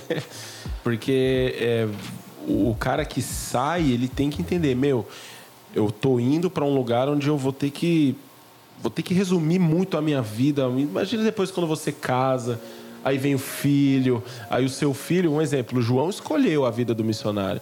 O João escolheu passar um dia no rio para atravessar um lago. Aí o João se casa com uma moça que provavelmente também escolheu. E aí vem um filho. Só que essa criança, ela não teve a escolha ali. Ela vai crescer naquela, naquela coisa. Isso é maluco. Como é que você pensa isso? Daqui a pouco você casa, filhos. Bom gancho. Tem uma história muito. Ele é bom nessas coisas. É. Em 2013, eu estava no Congo, é, traduzindo a senhora da equipe que estava dando curso de costura. E aí, uma missionária africana olhou para mim e falou: Você vai casar com 38 anos. Eita, tá chegando. Imagina o que é para um cara que na época tinha 27 anos, 28 anos, receber uma palavra que você só se casaria 10 anos Dez depois, anos depois. sendo que já é uma idade legal, 28 já poderia estar casado. Mas não, só daqui a 10 anos. Nossa. Aí eu falei em português, né? eu falei, tá amarrado. Aí Na alguém traduziu pra ela, falou, não, ele disse assim, aleluia. Aí eu falei, a opinião sua ou é uma profecia? Ela falou, é uma profecia. Eu vejo você numa casa muito bonita e você se casa com 38 anos. Hoje, eu dou graças a Deus por ela ter falado aquilo. ter falado aqui. Imagina como ia estar minha cabeça 36 anos solteiro. É se eu já não verdade, né? tivesse... Engraçado, eu, Tomado umas decisões erradas até, né? eu nunca forcei uma situação. Sabe, eu, eu mesmo tendo recebido essa palavra, eu estive aberto para namorar como namorei nesse tempo. É... Então, tá, falta pouco. Falta pouco, né? Tá chegando. Tudo indica, né? Aí 2023. E aí você vai ter que preparar a sua esposa, que provavelmente vai vai estar inserida nisso, né? Não- Sim. Dificilmente não, não estará. Igual o Rick fala, né? Vai estar nessa vida também. É. Mas realmente é. Ah, pegando um gancho nisso. Uma vez eu estive com a liderança desse ministério onde eu servi, lá no Espírito Santo, na cidade de Serra. E aí a, a irmã da intercessão chamou os pastores, né, o pastor Paulo, o pastor Ângela, e ela deu uma palavra para eles no sábado à noite. Foi maravilhoso. E eu voltei, né, lá pro hotel onde a gente ficou, totalmente triste, né? E Deus? E eu, Deus, né? Não vai ter palavra pra mim, não. né? Só porque eu sou assistente. Sobrou nem a migalha aí da né? mesa Eu não pra tenho cair. Valadão no sobrenome, né? Poxa, né? Só teu filho, né? E aí, no, no domingo de manhã, ela chamou. Eu falei, nossa, é minha hora, chegou minha vez. E aí foi a esposa do pastor, as irmãs da intercessão, da intercessão por quê? Essa irmã, a Sônia, ela sofreu um AVC. Nossa. Ela não, ela não fala. Ela, ela gesticula. É uma coisa tão sobrenatural que apesar disso tudo, ela é poderosamente usada por Deus. Uau. Então sempre as irmãs de intercessão estão com ela e elas oram até entregar o que Deus quer entregar para a pessoa. E aí ela falou sobre a minha mãe. Ela nunca viu a minha mãe na minha vida. E ela falou como minha mãe estava. Minha mãe realmente estava muito mal aqueles dias. E aí depois ela começou a fazer assim, ó, né, tipo um avião, Ah, né, o um barulho de um avião e fazendo assim. E aí ela falou que a minha esposa seria uma pessoa né, com o mesmo propósito e que é, iria para as nações comigo. Nossa, cara, que legal. É. e aí legal. tanta coisa faz sentido, porque uma vez eu liguei para um pastor aqui no Ipiranga, em São Paulo, para agendar a ministração da pastora Ângela lá. Ele também nunca me viu na vida. Deu 10 segundos de conversa ele falou: Você tem o costume de pregar a palavra? Eu falei, sim, eu amo a palavra. Hoje eu tô mais nessa questão, né, de organizar a viagem dos missionários, dos pastores e tal. Mas eu gosto de pregar a palavra. Não é dança, não é louvor, né? Não, é, é a palavra. Eu gosto de pregar a palavra. Aí ele começou. Pois Deus vai te usar isso, Uau. lá. Ele falou, eu vejo você caminhando entre as nações. Deus vai te usar no rádio, na televisão e pá, pá, pá, pá, pá, pá, pá, pá. E aí ele disse coisas que Deus já tinha me falado, que já tinham acontecido, coisas que iriam acontecer. A gente, a, gente vê o cuidado de Deus, sabe? Deus me obriga a escrever livros, né? Estava predestinado a escrever os livros. sabe? Compartilhar os testemunhos Não, aí. mas que legal, cara, que legal. Isso é, isso é muito louco, né, meu? Como Deus vai, vai alinhando as coisas, a gente vai dando um passo, Deus vai colocando coisas, Deus vai falando, a gente vai obedecendo, É. Deus vai falando, a gente Eu nunca corri atrás, sabe, de igreja para ouvir revelação. Deus sempre envia, ele sempre enviou. Sempre enviou. Eu poderia aqui contar várias histórias sensacionais. E como Então, Deus foi amarrando tudo dentro do seu chamado, Exatamente. né? Dá pra ver que não são coisas desconectadas. Não são. Tudo, apesar de uma experiência aqui, uma experiência ali, ah, que nem você se interessou quando era criança, eu me interessava por qualquer um que quisesse falar de Jesus na minha vida. Talvez isso hoje te, te dá amor por pessoas que estão tateando no escuro também. Exatamente. É igual eu lembro muito de, de Paulo em Atenas, né? Ó, vocês são muito religiosos, mas eu vim falar de uma placa ao Deus desconhecido. Aham. Porque pra gente pregar, acho que, acho que você deve ter muito disso mesmo. Se não tiver essa empatia com o cara, você fica com raiva. Porque você chega lá com Jesus, você sabe que Jesus é poder, que Jesus é verdade e tudo. Aí você vê o cara adorando uma estátua, você fala, meu, você tá errado, e você já quer. Sim. Manda fogo do céu na cabeça desse homem. Aham. Agora você um dia foi assim também. Ah, eu procurei nesse, Isso é tão naquele. interessante porque não é chegar como dono da verdade. Sabe, é, eu tenho familiares, amigos espíritas, católicos ou sabe, de qualquer outra religião, mas não é chegar com aquela arrogância. Sabe, em primeiro lugar, as pessoas precisam ver Jesus em você. Exato. Teve uma vez que eu estava realizando um trabalho de levar comida ali no centro de Santo André. De 15 em 15 dias a gente fazia isso, ali na Igreja Batista Barcelona, em São Caetano. E tinha um muçulmano, ele falou: Olha, eu não gosto quando pessoas vêm falar de Jesus para mim, mas eu gosto de ouvir você, ele falou. Então, assim, mais uma vez o equilíbrio. Deus, ah, tudo volta para a glória de Deus. tomar cuidado com o ecumenismo. Esse negócio, tudo é respeito. Sim, é respeito.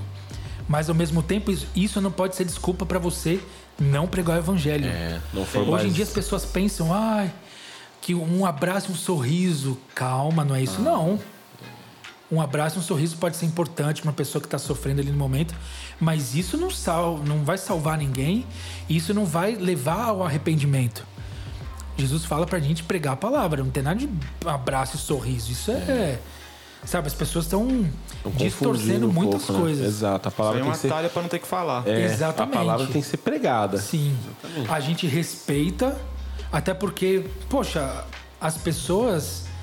A- o, que, o, no- o que elas acreditam é verdade pra elas.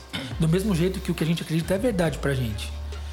Mas às vezes as pessoas não se perguntam, né? Por que, que crente é tão chato?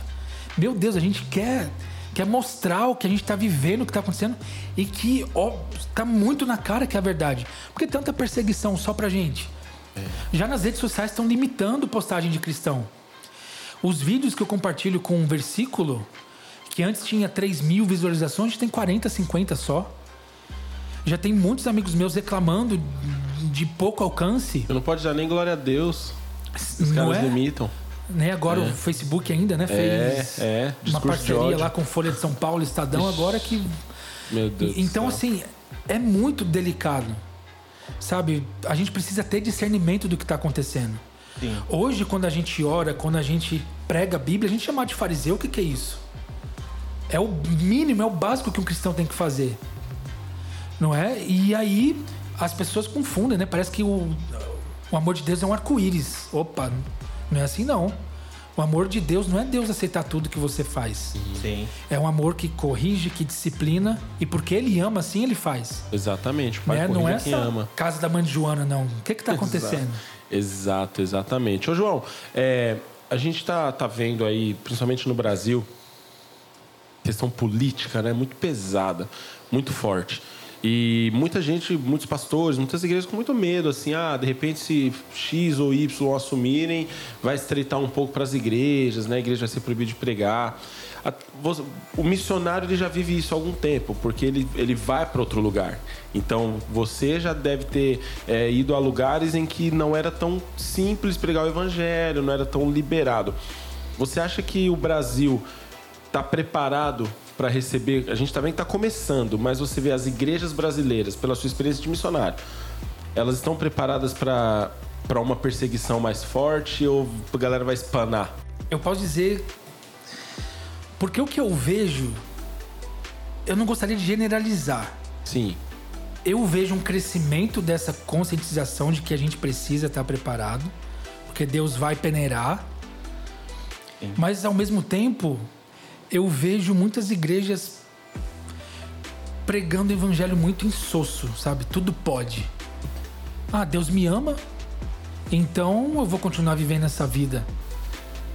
As pessoas não têm discernimento do que está para acontecer. O cenário mundial já está sendo formado para a vinda do anticristo. Sim. Só que parece que as pessoas, por comodidade, por ser mais fácil, não querem acreditar nisso. quer acreditar nisso, né? Né? Não querem aceitar. É muito visível que a China quer realidade. comprar o Brasil, que o, o atual presidente Bolsonaro ele é uma pedra no caminho da China, né? A agenda globalista está querendo aí chegar com tudo para engolir o mundo inteiro, O tal É? do grande reset mundial. não é? Então, né? Estão dizendo aí que 2022, 2023 vai ser muito pior, vai ser um caos. O que a gente está vivendo agora é só um teste, né? Então, assim, Não, e se, assim, desculpa, né? Se você, se você olha para os dados do mercado financeiro no mundo inteiro, o negócio está se preparando para estourar uma bolha. Tipo, Você vê a China, que é a maior incorporadora lá, que a, aqueles- aquelas empresas que constroem prédios, ela já está dando sinais de calote. E aí isso pode gerar um caos econômico dentro da China É o que eles pode querem, espalhar. é. é. E pode espalhar. Você pega os Estados Unidos, a, a bolsa de valores americana, ela tá super, super alavancada, assim, no sentido de valorizada. Tá? Tem empresas que não valem aquilo que tá lá. Então, para aquilo desencadear isso num problema que você sabe, China, Estados Unidos, problema lá é um problema no mundo inteiro. É, para que o anticristo venha, ele vai encontrar o mundo num estado de caos. Para aquela falsa imagem de alguém que veio estabelecer a paz. A paz. Depois ele vai mostrar quem ele realmente é. E é muito louco como as pessoas estão. Tão, eu já ouvi de muita gente falando assim: nossa, o que seria bom se. É tanta briga no mundo se tivesse alguém que cuidasse de tudo. Aí você fala, o cara tá clamando pelo anticristo. Sem nem Não, saber. é. E aí, a gente fala isso, tem cristão que fala que a gente é doido. É. Espera então. Sim. E é, são pessoas que às vezes também não têm o discernimento, né? Acha que tudo é. Aham. Não, não vai acontecer, não vai acontecer, não vai acontecer. É. Vai, vai aceitando, aceitando. Cara, eu achei um absurdo o dia que eu fui fazer o comentário lá no Facebook que eu vi que foi limitado. Ah, você realmente quer postar isso, que foi limitado por conta de discurso de ódio. Você fala, mano, quem, Discurso quem que é o ódio. louco que cria um algoritmo que coloca glória a Deus, aleluia, no mesmo balaio que, tipo assim, morram vocês muçulmanos, sei lá. Não faz sentido, né, meu? É uma, co- tá uma coisa muito Mas descarada. a galera vai aceitando, não, normal. Tá muito descarado. Ali no Isso- Google, sabe? Na página inicial do Google, quando tem aquelas homenagens de hoje é dia de não sei o que aqui. É, tem hoje é o aquela Paulo anim- Freire. animação. É Paulo Freire, é o Ramadã. Vai no Natal pra ver se fala alguma Não, coisa de Jesus. Páscoa- Eles ignoraram a Na Páscoa. Páscoa não, não existe a Páscoa. Glória a Deus, discurso de ódio, o que, que é isso? Tá muito escancarado. Agora, cristão que apoia comunismo, Aí é. Não faz sentido. não, faz, faz sentido. sentido. Não, você vê cristão comprando a agenda de algumas pessoas, só que ela esquece que aquela pessoa apoia tudo aquilo que vai contra o cristianismo. É. É, aborto, é o comunismo, é não sei o Ideologia de que. gênero. Ideologia de gênero. E aí a Ucrânia, né, tantos países, milhares de cristãos, milhões de cristãos foram mortos pelo comunismo. E cristão que apoia isso, na cabeça deles a gente, né, que é É, você é, É, um você- extremista, é, é. opressor. é Vale a Bíblia. não, uma uma uma amiga minha da antiga igreja, não é mais amiga, ela se candidatou por um partido aí vermelho. Ela veio questionar se eu era missionário porque eu votei no Bolsonaro. O que, que é isso? Que coisa sentido. Ah, Tá ent- vendo? então eu tenho que ser a favor do, do assassinato de uma criança no ventre. É. Eu tenho que ser a favor de ensinar criança de 6, 7 anos que menino com menina é legal, menina com menina é legal. Eu tenho que ser a favor de qual podridão para ser cristão, que eu não tô entendendo. Esse tipo de Cristo aí eu não conheço, não. Esse, é- esse aí eu não conheço, não. E hoje não tem mais como, né, João? Hoje você vê que a galera. todo mundo tem que entender um pouco disso, né? Todo mundo tem que estudar um pouco, né? Senão o cara fica habitolado em outras coisas, fecha numa bolha dentro da igreja e não, não consegue ser sal nem luz em lugar É. nenhum. É tempo da igreja orar. É tempo da igreja orar. Para que Deus faça a vontade dele. Eu não oro para Deus evitar uma perseguição. Porque na- biblicamente, sempre que a igreja foi perseguida foi quando ela mais cresceu. É. Quem sabe a gente toma vergonha na cara agora Exatamente. para ver quem quem tá com Jesus de verdade. Acha que na igreja é um, é um a igreja é um clube social? Agora? Então eu oro para que Deus faça a vontade dele. Se for para o anticristo vir, que venha, porque isso faz parte do processo para que Jesus venha. E a volta de Jesus é o que eu mais desejo. Sim. Então, eu, hoje eu até recebi no caminho um, um áudio de uma amiga minha, Camila, lá de Patrocínio, em Minas. Ela coordena o Café Missionário, um trabalho incrível. E eu postei um versículo falando sobre missões hoje. E ela falou: Olha, eu estava comentando isso com meu filho. O filho dela tem acho que 8, 7, 8 anos só. E ele já é né, ensinado na palavra. Porque ela falou: muitas vezes a gente pensa né, na, na dificuldade, né, quando vem alguma crise, né? a gente acha que, sabe, tá tudo perdido, mas não. É a oportunidade que a gente tem de, Exato. de glorificar Deus. Às vezes Deus usa aquela o que era para ser uma coisa ruim, ele vai usar para que se Sim. torne uma coisa muito boa. Sim. Sexta, sexta eu tava falando com os adolescentes aqui, né? E falando que o, o processo de glorificação de Cristo passou exatamente pela crucificação de Cristo. Sem cruz não haveria glória. Sem cruz não há redenção. Por que, que a gente ceia? É a morte que nos trouxe a vida. Então é impossível você querer criar um, um mundo onde o sofrimento não vai passar. Onde você não vai passar por uma dificuldade, onde você não vai ter que estudar É quatro anos para se formar no último ano. Então toda toda glorificação ela passa pela, pela crucificação, pelo sofrimento. Exatamente. Mas é, hoje em dia é um evangelho que a galera não quer sofrer isso. Ninguém quer sofrer. É, E aí, o problema é que muita gente está vendendo um evangelho que não há sofrimento. Nos É. púlpitos. É, o melhor de Deus está por O vir. melhor de Deus está por vir. Internamente, sim. Sim. O mundo pode estar desabando à nossa volta. Sim. E a tendência é piorar. Porém, quando a gente tem Cristo, aconteça o que acontecer, a gente está bem. É, porque o melhor dele já veio. Exatamente. Foi crucificado, ressuscitou e subiu e prometeu nos voltar para nos buscar. Exato. Vida com Cristo é renúncia, não é conforto. Exatamente. Que é? Exatamente. O conforto que tem é lucro. As alegrias são lucros, mas a gente sabe que é uma vida difícil. Quando você, toda vez que você se posiciona como cristão, você vai sofrer retaliações, porque a verdade ela dói. E assim, não há várias verdades como muita gente gosta. A verdade é uma só e a verdade é Jesus. Uhum. Então, uma hora ou outra você vai ter que ser um pouco exclusivista. É, nesse mundo que relativiza tudo, né? a É, gente cara, tem que fala, ele, manter firme. A verdade do Senhor é absoluta. é, ele é o palavra de caminho, Deus a é verdade, a absoluta. vida. Não- Goste ou não. É.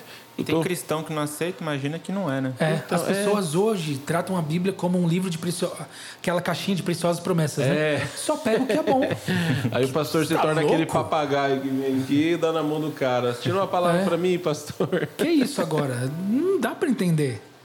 As pessoas só tiram o que é bom, o que Exato. É um as livro- pessoas querem pecar em paz. Elas querem pecar com a consciência tranquila. Exato. E aí elas Deus por acaso está pedindo ajuda, opinião de alguém? Eu acho que não. Aí vem Né? aquelas opiniões falando que a Bíblia precisa ser reinterpretada, né? Reescrita, É, coisa assim. exatamente. Só Exatamente. um pouquinho de óleo de peroba na cara. Isso sim. É, mas, é, mas acho que é bem isso mesmo, né? É, é uma coisa que. Às vezes eu passo também, a gente sofre, que é querer. Eu, eu quero ser amigo de todo mundo, então eu não falo Aham. nada. É, eu quero estar bem com todo É, mundo. que vai ferir um pouco. Olha, é, mas não é bem assim, né, E bem cara? com todo mundo a gente vai pro inferno. Olha que legal. É, exatamente. É. Exatamente. É, é muito louco, é o que a gente fala, né? É, é uma um exemplo. Por exemplo, a gente está aqui num podcast. Então, podcast, você não, não pode ser o contraponto do seu convidado, dificilmente. Você vai procurar concordar com as ideias, você vai entrar, tal, mas a vida não é um podcast. A vida não é uma, uma mesa de entrevista onde você tem que, que fazer a pauta do entrevistado. A vida com Deus, ela sim vai ser uma vida de confronto. Em que o cara fala uma coisa, você não pode simplesmente aceitar porque você quer ficar bem com ele. E hoje em dia é o que as pessoas mais querem, cara. Questão de política mesmo. Eu não gosto de brigar por, de- por política com ninguém, mas eu também não posso querer. Ah, não, eu entendo o seu lado de que você gosta, de que, que você acha que meu corpo, minhas regras e uma criança tem que morrer. Sabe? Não, não dá. Engraçado, meu corpo, minhas regras. Mas e quando você vai lá é, é, triturar o feto? Qual corpo que tá indo pro ralo? É. Né? Que a Constituição é, ela protege o, o ser humano, né? Tá tudo ao contrário. né? Tá Que tudo contrário. constituição, né? Esses dias eu tava ouvindo algumas pessoas conversando, tem um, um recurso do Twitter que é Spaces, acho que é uma coisa assim. E aí, uma pessoa fez uma pergunta para um advogado, falando assim, né? é, você não acha que a, a gente tem que fazer uma nova constituinte, escrever uma nova constituição? Aí o cara falou, não. Eu acho que a gente tem que começar a seguir a constituição que tem, porque apesar de todos os defeitos que ela tem, ela é uma constituição boa. Então a gente tem que começar a seguir a constituição para depois pensar em mudar a constituinte, que é o que não acontece, né? Você vê, tá tudo bagunçado, tá tudo invertido, né? Eu fico numa posição delicada porque eu- naturalmente eu gosto de me posicionar. Eu também, eu tenho esse problema. O que está acontecendo inf- influencia direto na vida da igreja. Sim. Então não tem como eu ficar quieto. Antes eu me importava quando alguém. Nossa, dezenas de pessoas deixaram de me seguir nos últimos meses por essa questão. Eu não tenho medo de cara feio, não tô nem aí. Eu não vou negociar a minha posição com ninguém. Porque ela tá afirmada na palavra de Deus. Não gostou? Eu sinto muito. São os princípios, né? Isso Jesus nunca mudar. pediu desculpas. Exatamente. A Bíblia- porque a Bíblia não pede desculpas. Se a pessoa não tem maturidade pra levar, né, para não levar pro pessoal, não É, posso fazer Eles nada. falam pro cara, falam, ó, não tô te ofendendo, eu tô falando a palavra. Se ela Uhum. te confronta, aí você tem que fazer o mesmo que todos que lê a palavra fazem. Você Uhum. tem que. Ou você vai odiar. Eu até falei pro pessoal esses dias no grupo da igreja lá, pros meninos, eu falei, cara, o que eu mais tenho raiva da Bíblia é que toda vez que eu leio, ela me confronta. É, Eu não consigo encaixar os meus desejos carnais na Bíblia. É porque ela vai dizer que eu tô errado. E aí eu tenho duas opções. Ou eu vou revirar ela de cabeça para baixo ao meu ver e eu vou criar uma outra coisa, ou eu vou tentar aceitar que eu tô errado e que a Bíblia tá certa. E é Porque foi uma decisão. Eu, eu escolhi, eu quero, cara, eu quero seguir a Cristo e entender o que a Bíblia fala. Se a Bíblia fala que eu tô errando nisso, eu preciso melhorar. Mas a galera não, melhor eu pegar a Bíblia transformar, fazer um Deus à minha imagem e levar pro outro e falar: Não, pega esse Deus aqui que eu fiz. É. Aqui Hoje é- as pessoas estão criando um Jesus banana, né? É. É Totalmente emotivo, quase um deus emo, né? um Deus. aí você que é mais antigo aí, talvez não saiba, já é da geração do BTS. mas é, mas é um Jesus chorão. Chorão. Um Jesus que quer, que quer te Frágil, como Sabe, a gente ó, é. Por exemplo, eu, eu sei que existe. A, como Deus é espírito, nós usamos, nós pegamos algumas qualidades humanas e damos a ele para que fique mais entendido. Né? Então, ah, Deus me abraça, né? Deus passa a mão na minha cabeça. Mas esse Jesus, o negócio de Jesus, que é que você fique sentado no colo dele e abraçado com ele, dando beijo nele, cara. é- Tem cada desculpa. louvor hoje em dia. Eu né? acho que Jesus Água com não. açúcar. acho que Jesus não ficaria com. É. João, João encostou no ombro dele, mas esse negócio de que ah, ele vai te pegar no É. colo, ele vai ficar te beijando, é normal. Já, já viu clipe, alguns clipes gospel, né? Eu não consigo. Tem aquele tambor, aí tem aquelas luzes de Natal, aí tem uma lâmpada que desce assim, tudo escuro, e aquela música totalmente humana, né? Voltado só pra Diego, né? gente. Exato, pra... exato, exato. E aí é bom que a galera entenda que a gente tá falando de ritmo, tá? A gente não tá falando mal do worship, tá? Tá, gente? Tá, Juninho? A gente não tá falando de ritmo, a gente tá falando de letra. De Sim, letra sim, exatamente mesmo. Exatamente. É Essa coisa muito. A gente tem que ter cuidado de não humanizar aquilo que é espiritual. Sim, É, tudo exatamente. tem que apontar pra Jesus, Tem que apontar não, não ele, pra Jesus- gente. Jesus Ficar não- passando a mão no nosso ferido o tempo inteiro. É. Levanta, vamos. Quem Levanta. te viu passar pela prova e não te ajudou. Tem hora que Jesus quer mais é te dar É. um soco nas costas pra você andar do que ficar te abraçando e te beijando, e te pegando no colo e carregando. te pegando no colo e carregando, É. E sabe? aí a gente tem essa posição chamada de fariseu ainda por cima. né? É. É, não, você Religioso. Aí vai. Aí o que que eu vejo isso? Aí você vai produzir cada vez mais cristãos. É, não estou falando depressivo por, por conta da depressão e aquela coisa da saúde, não. Mas um cara que vive um evangelho que, se ele não ouve uma palavra dessa, de que Jesus está lá pegando ele no colo, abraçando tudo, quando ele é um pouco confrontado, ele já ah, não quero É. mais, isso aqui está muito duro. Du- essa mensagem aqui não é para mim, né? Isso é maluco demais. isso. Ai, ai, ai, ai, ai, ai, ai. E a gente falou de música, né? Você, você acompanha o, as treta gospel da, do, do mundo do mundo gospel das músicas? Treta, um falando do outro. É. Às vezes eu vejo alguma coisa assim. Você, você viu as últimas agora lá do Tom Carf, Fernandinho? Não. Não? Ah, você não? Não. Eu também não acompanho essas Eu coisas. não, não, não acompanho assim. Já, já quase me bateram quando eu falei que não tinha o DVD do Thales Roberto, né? As pessoas. A gente critica o católico, mas às vezes a gente tem os nossos ídolos, sim, né? sim. Não, o Eu que, não gosto, foi a não sou treta? obrigado a Pessoas gostar. aqui me criticaram porque eu não fui no show do Thales. É. Pessoas, quando eu Não, tava eu na Houston, me criticaram porque eu não fui no show do, da Houston United que teve aqui. E eu te Eu critiquei fui. ano passado porque você não foi no Descend. Eu não fui no, Eu fui. Então, eu não curto muito em, em- em lugares que tem muito. Eu, eu tenho. Eu, eu acho que eu sou autista. Eu não gosto muito de lugar que tem muita gente. Falei, Gabriel, como é que você não queria estar no, no Descent, cara? 60 mil pessoas no Morumbi. Foi legal, Por eu tava no cantando Morumba. o nome de Jesus. Apesar de ser você palmeirense, eu tava lá no Morumba. Eu não vou. em- é, eu fui em estádio de futebol poucas vezes na vida.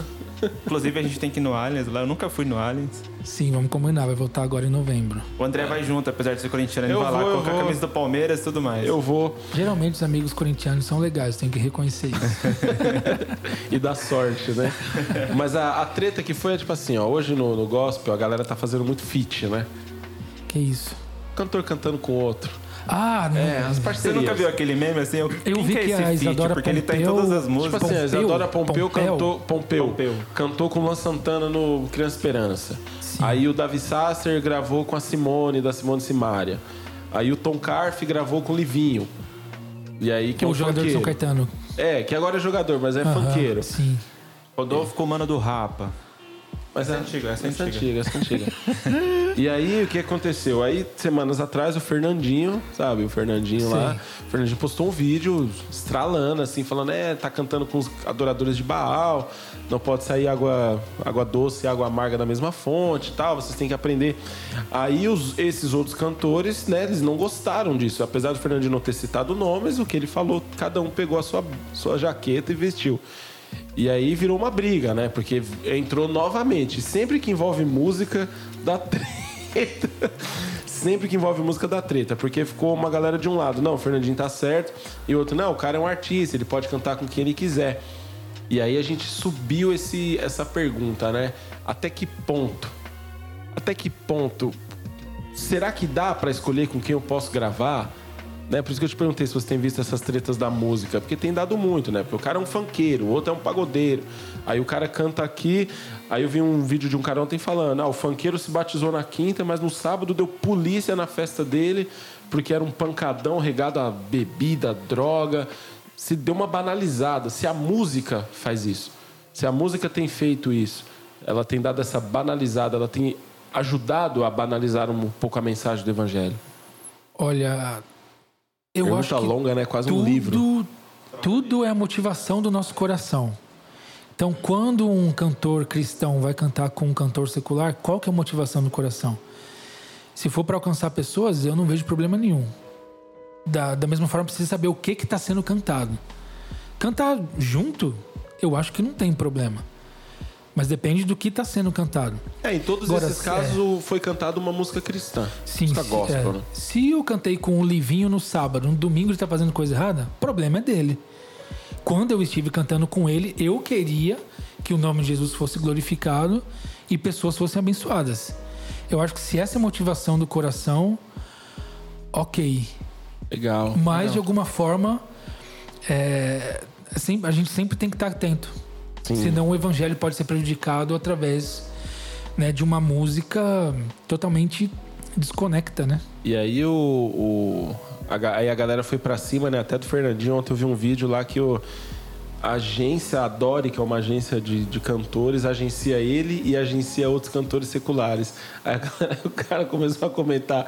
Falou, mas você tava criticando lá quando não pode cantar, mas você tá sendo agenciado também. Então, Então, ser tem agenciado essa pode. hipocrisia, né? Né? O cara falou, ser agenciado pode, só não pode cantar. É. Mas você pode sentar na mesma mesa e fechar contratos e ser exposto por uma empresa. Às Então, você vezes vê não que- é a música, mas a gente está se associando com alguém que a gente chama de mundano na profissão, no trabalho, no- é. durante a semana. Você pega vários músicos que são da igreja e tocam com cantores famosos que não são evangélicos também. É, E eu pergunto isso mesmo porque eu vejo, eu, eu reconheço a importância da música. Cara, se você pegar, vamos lá, a gente falou Diante do Trono. Querendo ou não, Diante do Trono ele é uma banda que alavancou a Lagoinha. A Hillsong até, eu não, falando principalmente assim, é, Brasil, primeiro chegou o CD, depois chegou a igreja, um exemplo. A, a Zion, a Monte Sião, cresceu muito também com o pessoal cantando, com o pessoal do Dunamis e a banda também. Então eu sempre vou entender que a música ela tem um poder assim, cara, incrível de você passar uma verdade. mensagem. Então se você canta certo, por que, que tem muita gente que é vingativo no evangelho? Porque o cara só ouve, ouve essas músicas que quem me viu passar na prova e não me ajudou. Tem muita gente sendo discipulado por músicas, É, né? Eu gosto mais de adoração, músicas que apontam para Jesus. Eu não gosto dessas músicas mais pentecostais que fica contando uma historinha que você tá sofrendo e que você vai receber a vitória. Eu não gosto. Mas respeito. Sim. né? Eu, eu gosto mais de. Hoje muita gente fala da Ana Paula Valadão, critica ela e tal. Mas o Diante do Trono, a minha conversão tem a idade do Diante do Trono. Eu, eu morava em Belo Horizonte. Ixi, então- né? Eu fui membro da Lagoinha, então é, são louvores encharcados da palavra de Deus. Não tem como não gostar. E o Diante do Trono, por muito tempo, era o que tinha de melhor na música gospel no Brasil, né? Sim. Então Era todas verdade. as. ah, tinha, tinha vez que o culto era só diante do trono, os, as- as- os louvores, né? A Bíblia cantada, né, cara? Águas purificadoras. Exatamente. As outras lá. Isso, isso é muito legal, né? Porque várias vezes eu tava lendo a Bíblia e eu falei, nossa, isso aqui é um trecho de uma música da Hilson, Diante do Trono. Aí eu descobri a Bíblia na música, né? Mas Sendo aí, que, na verdade, a música é um trecho da Bíblia. é exatamente isso. Mas falando Deus assim, plagiando ao Diante do Trono. Deus plagiou dois, an- dois mil anos atrás. Como Deus sabe o futuro, ele plagiou a Hilson. Foi bem isso, mas é um estilo que eu gosto. Coincidentemente ou não, quando saiu né, o- a orquestra, eu não, não gostei muito. Ah, Aí os veio metais banda. durante o, o louvor?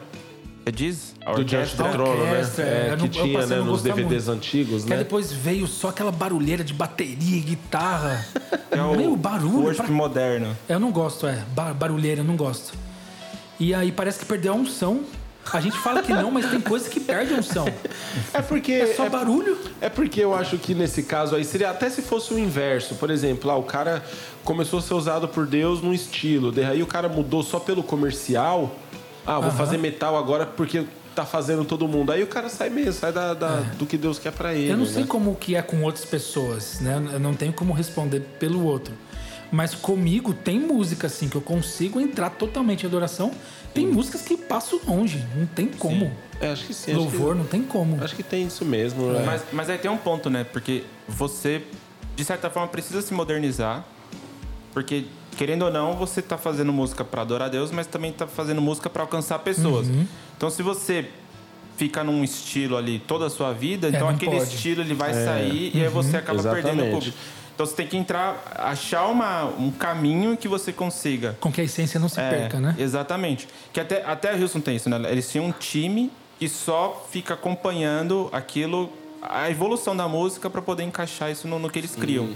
Isso eu acho muito louco. É, e aí separar, porque aí é o, é o cara que, que faz, né? O, é, o, é, por exemplo, é o missionário que precisa entender a cultura do outro, mas um, o adorador médio, que é o cara que só vai consumir, ele pode escolher o nicho dele e falar, mano, eu quero ficar aqui consumindo só o forró, consumindo só o, o rap, consumindo só o, o- Hoje eu tava até brincando com, com o menino aqui que ele postou lá né, no, no, no YouTube é, do, de uma banda, não me lembro o nome da banda agora, mas é uma banda de soul tocando umas músicas, né? E ele falando assim, pô, olha, isso aí, isso aí que é música, não é worship e tal. Só que todas as músicas que eles estavam cantando são músicas do worship. Ele pegou a letra e ele gruvou. Tem um, tem um, que- tem um canal que é bem legal, que é o, o Worship Raiz, uma coisa assim. É bem legal. Eles pegam músicas de worship, até músicas antigas, tipo... eu- é, músicas que a gente toca normalmente na igreja hoje, que é um estilo bem worship, eles transformam aquilo num, num estilo mais soul, assim. Fica bem legal.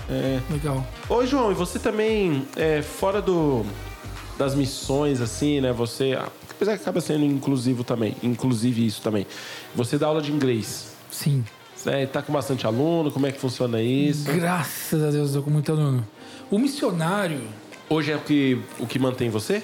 sim. A gente precisa se manter, não vive do nada, né? Tá certo. Deus conhece meu coração, ele, ele sempre que ele pediu para eu abrir mão de alguma coisa, eu abri, sempre que ele pediu, eu vou continuar abrindo. É, mas claro, através da minha renda eu também consigo abençoar outros missionários, outros ministérios. Hoje eu estou com 19 alunos, é, de segunda a sexta. Eu acho que aí com a pandemia, né, esses últimos meses, a galera em casa queria ocupar a cabeça com alguma coisa. Comecei com um aluno meu, meu amigo lá do Rio Grande do Sul, meu, meus amigos aqui, a Felipe e a Denise lá da Houston, né? Aqui em São Paulo. Eles divulgaram, foi vindo um, outro e outro e outro e outro, um foi puxando o outro. Hoje legal, tem aí cara, alguns alunos e eu tenho me encontrado muito na área do ensino, não só dentro de missões, mas dando aula de inglês também, é uma coisa que eu gosto muito, né? Que da hora. Eu sempre gostei de Eu estudar, qua- né? quase fui aluno do João, só que por causa da agenda não, não casou. Ah, é? E você. o- Agora já não tem mais horário. Agora você vê, a bênção transbordou. É, agora. Legal isso, legal. E o inglês na sua vida foi porque você estudou, foi porque você morou fora, você é autodidata, você aprendeu assistindo Friends sem legenda. Como é que é? Então, olha, College. eu, eu, me, eu me graduei em turismo na FMG. Paralelo ao curso de turismo, eu fiz um curso de três anos de inglês ali na UFMG. No CAX, que é um curso sensacional. Terminando esse curso, eu fiz um intercâmbio. Eu passei um verão ali nos Estados Unidos. Trabalhei no acampamento de verão lá em Indiana. Nossa, muito coisa Foi de filme, né? É, eu tava no filme de sessão da tarde. As crianças pagavam 600 dólares pra passar uma semana se divertindo no acampamento. Que legal. Ben Stiller aparecia, né? Cara, os festinhas, né? Foi uma experiência incrível. E Cara, aí, que da é, hora, eu virei o paizão delas, né? Eram 100 monitores, 94 americanos, 6 brasileiros. Eu morei no acampamento, era um acampamento gigantesco, tanto que tinha um rio e um lago no acampamento. Aquele que tem tirolesa. Tinha aquele Que negócio do, do- tipo, parece uma almofada e coloca no, no lago. pula, aí né? você Tem no pula meu o outro Instagram. Ah, Meu é? sonho Tem, é cara, pular é naquele muito trem. sessão Meu sonho é aquilo. Tenho, eles, na época, né, era DVD, né? Eles fizeram com os melhores momentos do verão. Eu tenho. Aí pulava um E naquele o outro... aquela boia gigantona e o outro Nossa, meu sonho é brincar naquilo. Cara, que demais, E mano. aí eu era o monitor legal, bonzinho, que deixava todo mundo fazer o que queria, né? E aí tanto que tinha um, duas folgas na noite. Pra mim e duas pro meu amigo americano. E aí, quando era folga dele, a gente tinha uma célula pras crianças, né? Todo dia. E aí, quando ele chegou, eles falaram: Ah, a gente prefere que o Johnny fique com a gente porque ele deixa a gente fazer tudo que Elogiou e é queimou meu- ao é. mesmo tempo, né? Esse é meu perfil. E com, esse com criança, acampamento com tinha cachorro. aquelas competições, assim, tipo, dos times? Não. Não, esse era... Mas você sabe uma gafe que eu cometi? Lá o lema é Ah, Deus primeiro, outros em segundo e você em terceiro. Competição jamais.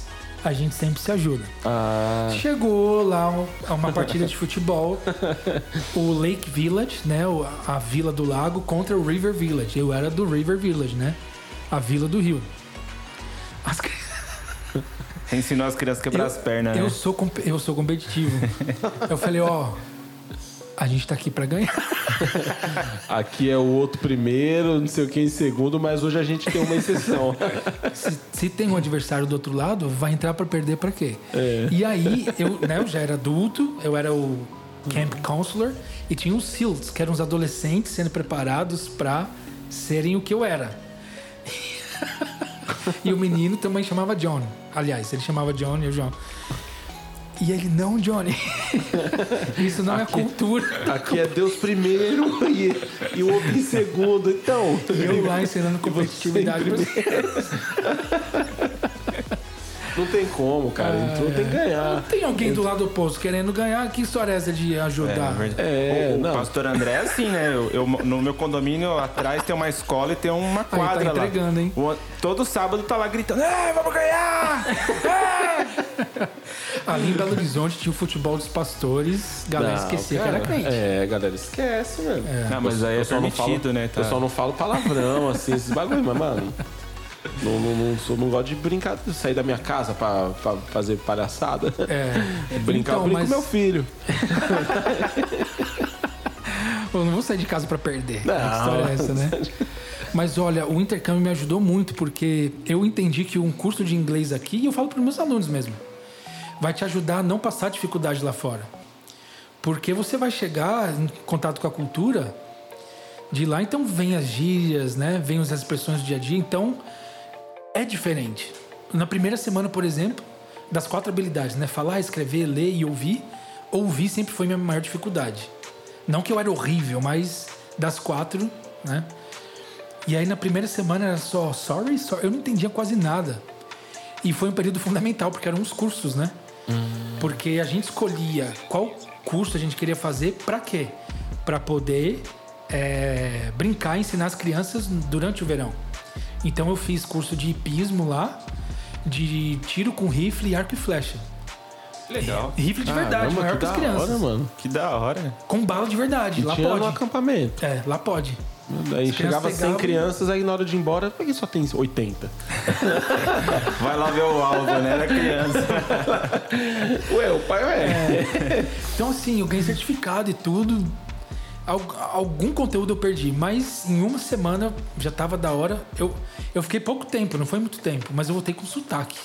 então, legal. assim, aí, de acordo com o que você falou, eu tenho muita facilidade para aprender outros idiomas. Eu acho que já- é Deus. É Ele Deus. sabe desse propósito. Deus, essa skill aí é, pro, É. é. a skill do missionário, né? Eu estudo espanhol por conta própria, francês por conta própria.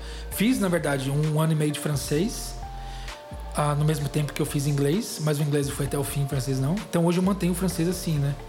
E eu gosto. Eu acho Também que se vira ajuda. bem. Se jogar você na França lá, Sim, se vira bem, assim.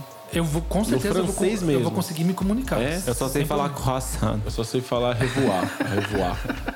Champs-Élysées. Paris Saint-Germain. Parc de Prince. Parc de Prince. É. E Metz. Que agora é muito falado também lá na França. Como que é o museu lá? Lu, Lu, Louvre. Louvre. Louvre. É, Louvre. É, o como é museu que é? do Louvre. Louvre. Louvre. Louvre. O biquinho é, é- é obrigatório. Livro. É, Louvre. É, fica- é igual o TH em inglês, né? Que o pessoal tem medo de pôr a língua no, igual Romário, É. né? Mas tem que fazer, não tem Tem jeito. que fazer. Tem que fazer assim. Que é o Senhor História Smith. É assim, né? É assim, não tem jeito. Mas é mó legal, né? Que normalmente quem vai lá pra fora, você tem alguns amigos que vão pra fora e volta, ele volta falando as coisas certinho, né? Tem uma É amiga legal. minha que voltou pro Brasil falando de Starbucks. Eu falei, não é Starbucks. Starbucks, é Starbucks, pô. Aham. É assim que fala aqui. Eu tinha um amigo do. Facebook. Lá no, na Wilson falavam muito, lá no Instagram, no Facebook. O cara tá falando normal, tudo em português, né? Instagram. É, o- um amigo meu do, do El Salvador veio morar aqui, congregou na, na sede um tempo com a gente. E a gente ficou amigo e ele falava muito, por que, que você fala Facebook? É Facebook. Facebook. Ninguém vai ficar falando Facebook no É Brasil. Instagram. É Instagram. Eu falava, você fala assim porque você não mora aqui. Se você morasse aqui, você ia falar. Eu não falo o, o- a André. Eu falei pra ele, eu também não falo os bagulhos que falam nada a ver. Igual a Dona Armênia, né? Poxa, Achão. É, Nachão. Nachon. Nachon. Nachon. Mas, ah, mas eu também não consigo. Facebook, Instagram. Para os meus alunos eu falo, olha, vai ficar muito arrogante ficar falando Facebook, milkshake. É. É, milkshake, Starbucks. Facebook, beleza, mas Vamos quando você estiver lá, fala direito, né? É, no Sim. Starbucks. É chato, né? É, realmente, senão você fica parecendo meio arrogante mesmo. É, É, mano. metido, né? Tem gente que tá 50 anos morando aqui, não fala tudo enrolado, aí Não sabe, ninguém nem fala con- nada. não sabe nem conjugar os direitos dos verbos, quer falar viram um Starbucks. vídeo- um vídeo não, uma não vez é do- seu caso, se você estiver mais... Foi um exemplo que eu quis passar, mas não é você. um vídeo do Cristiano Ronaldo que tem um menininho, ele vai fazer um evento na. É no Japão ou na China, não O lembro. robozinho? Não, é o Robozão. Aí tem um menino lá. Tem um. o filho não, não, o filho dele não. Tem um menino com ele. Ah, tá o tá. Cristiano Ronaldo no evento. E aí eles colocam esse menino que deve ter uns 10 anos pra ler uma carta pra ele. E o menino tá lendo em português. Só que tudo muito errado, a galera começa a rir. Aí o robozão chama a atenção. O Cristiano Ronaldo Ah, fala, por que vocês estão rindo? Ele tá fazendo o melhor que ele pode. É verdade. Sabe? Ele tá tentando. Então é muito louco esse negócio da língua aí. Às vezes a pessoa fica com vergonha também porque É. ela sabe que vão zoar. Ontem eu vi um vídeo, eu tenho o Kawaii, que é tipo o TikTok. Engraçado. Eu não tenho TikTok, tenho o Kawaii. É porque você quer dinheiro lá. Do... Nossa, um ano você ganha 5 É porque- centavos. é porque você quer dar o código lá para as pessoas ganhar. Mas você eu achei sabe, que tinham olha... re- te hackeado, mas realmente você tava mandando os negócios do Kawaii lá pra mim. Eu quase te bloqueei, João. Mas olha, eu vou aproveitar e falar para o pessoal seguir o Instagram da Missão Pacificadores. Isso. Sigam arroba M Pacificadores. Sigam arroba M Pacificadores. M Pacificadores. De Missão Pacificadores, ok? Fechou. Em quatro anos, estamos com 600 seguidores. No Kawaii, em dois meses, já são mais de 2 mil. Então, eu fico feliz porque o propósito está sendo alcançado. Legal. A palavra. Eu, é, números não é tudo, a gente não tem que falar sobre números. Mas ao mesmo tempo, aquela é, satisfação, sabe? Sim. E se mais São pessoas estão é, vendo, mais pessoas serão pessoas estão sendo abençoadas. Exatamente. Alguém que está triste, que está com depressão, alguém que está desanimado, que desistiu de ir para a igreja, que está querendo desistir da vida. Poxa, assistiu, assistiu, curtiu, está seguindo. Então eu tô muito feliz. Mas é bom né? você fazer um TikTok pra dancinha dos missionários, né? Desses missionários. Pra Mas aí eu vi um vídeo no. Kawaii de um professor de inglês, ele é nativo, ele fala português também, ele falou: Olha, para de ficar pedindo desculpa pelo seu inglês. Ah, você, se você fala com sotaque, é sinal que você sabe um outro idioma. A pessoa não. É, É, exatamente. então, assim, Eu vi, eu vi um vídeo desse tem que dar parabéns dias. pra você, né? Exato, cara. Da, da menina zoando a outra porque ela tava com sotaque falando algumas coisas erradas. Eu falei assim: não, você que- eu que deveria estar rindo de você porque eu sei falar dois idiomas. É. Exatamente. Exato. É bem isso. Cara, é muito louco. Eu fui pro Chile e aí na, no- na turma lá que a gente tava num dia dos passeios, tinha uma australiana. E, mano, eu não falo nada de inglês. Tipo assim, eu conheço algumas palavras, mas eu não sei é, formar algumas frases, né? Até não. Mas foi muito legal, porque como a gente passou o dia inteiro juntos, eu lembro que a Pamela tava grávida ainda. Mano, aí eu, tipo, sabia as palavras que eu ia usar, o, o, o pregnancy, né? Aí, a gente- aí a gente foi tomar um café. Cara, eu conversei com ela praticamente o dia inteiro.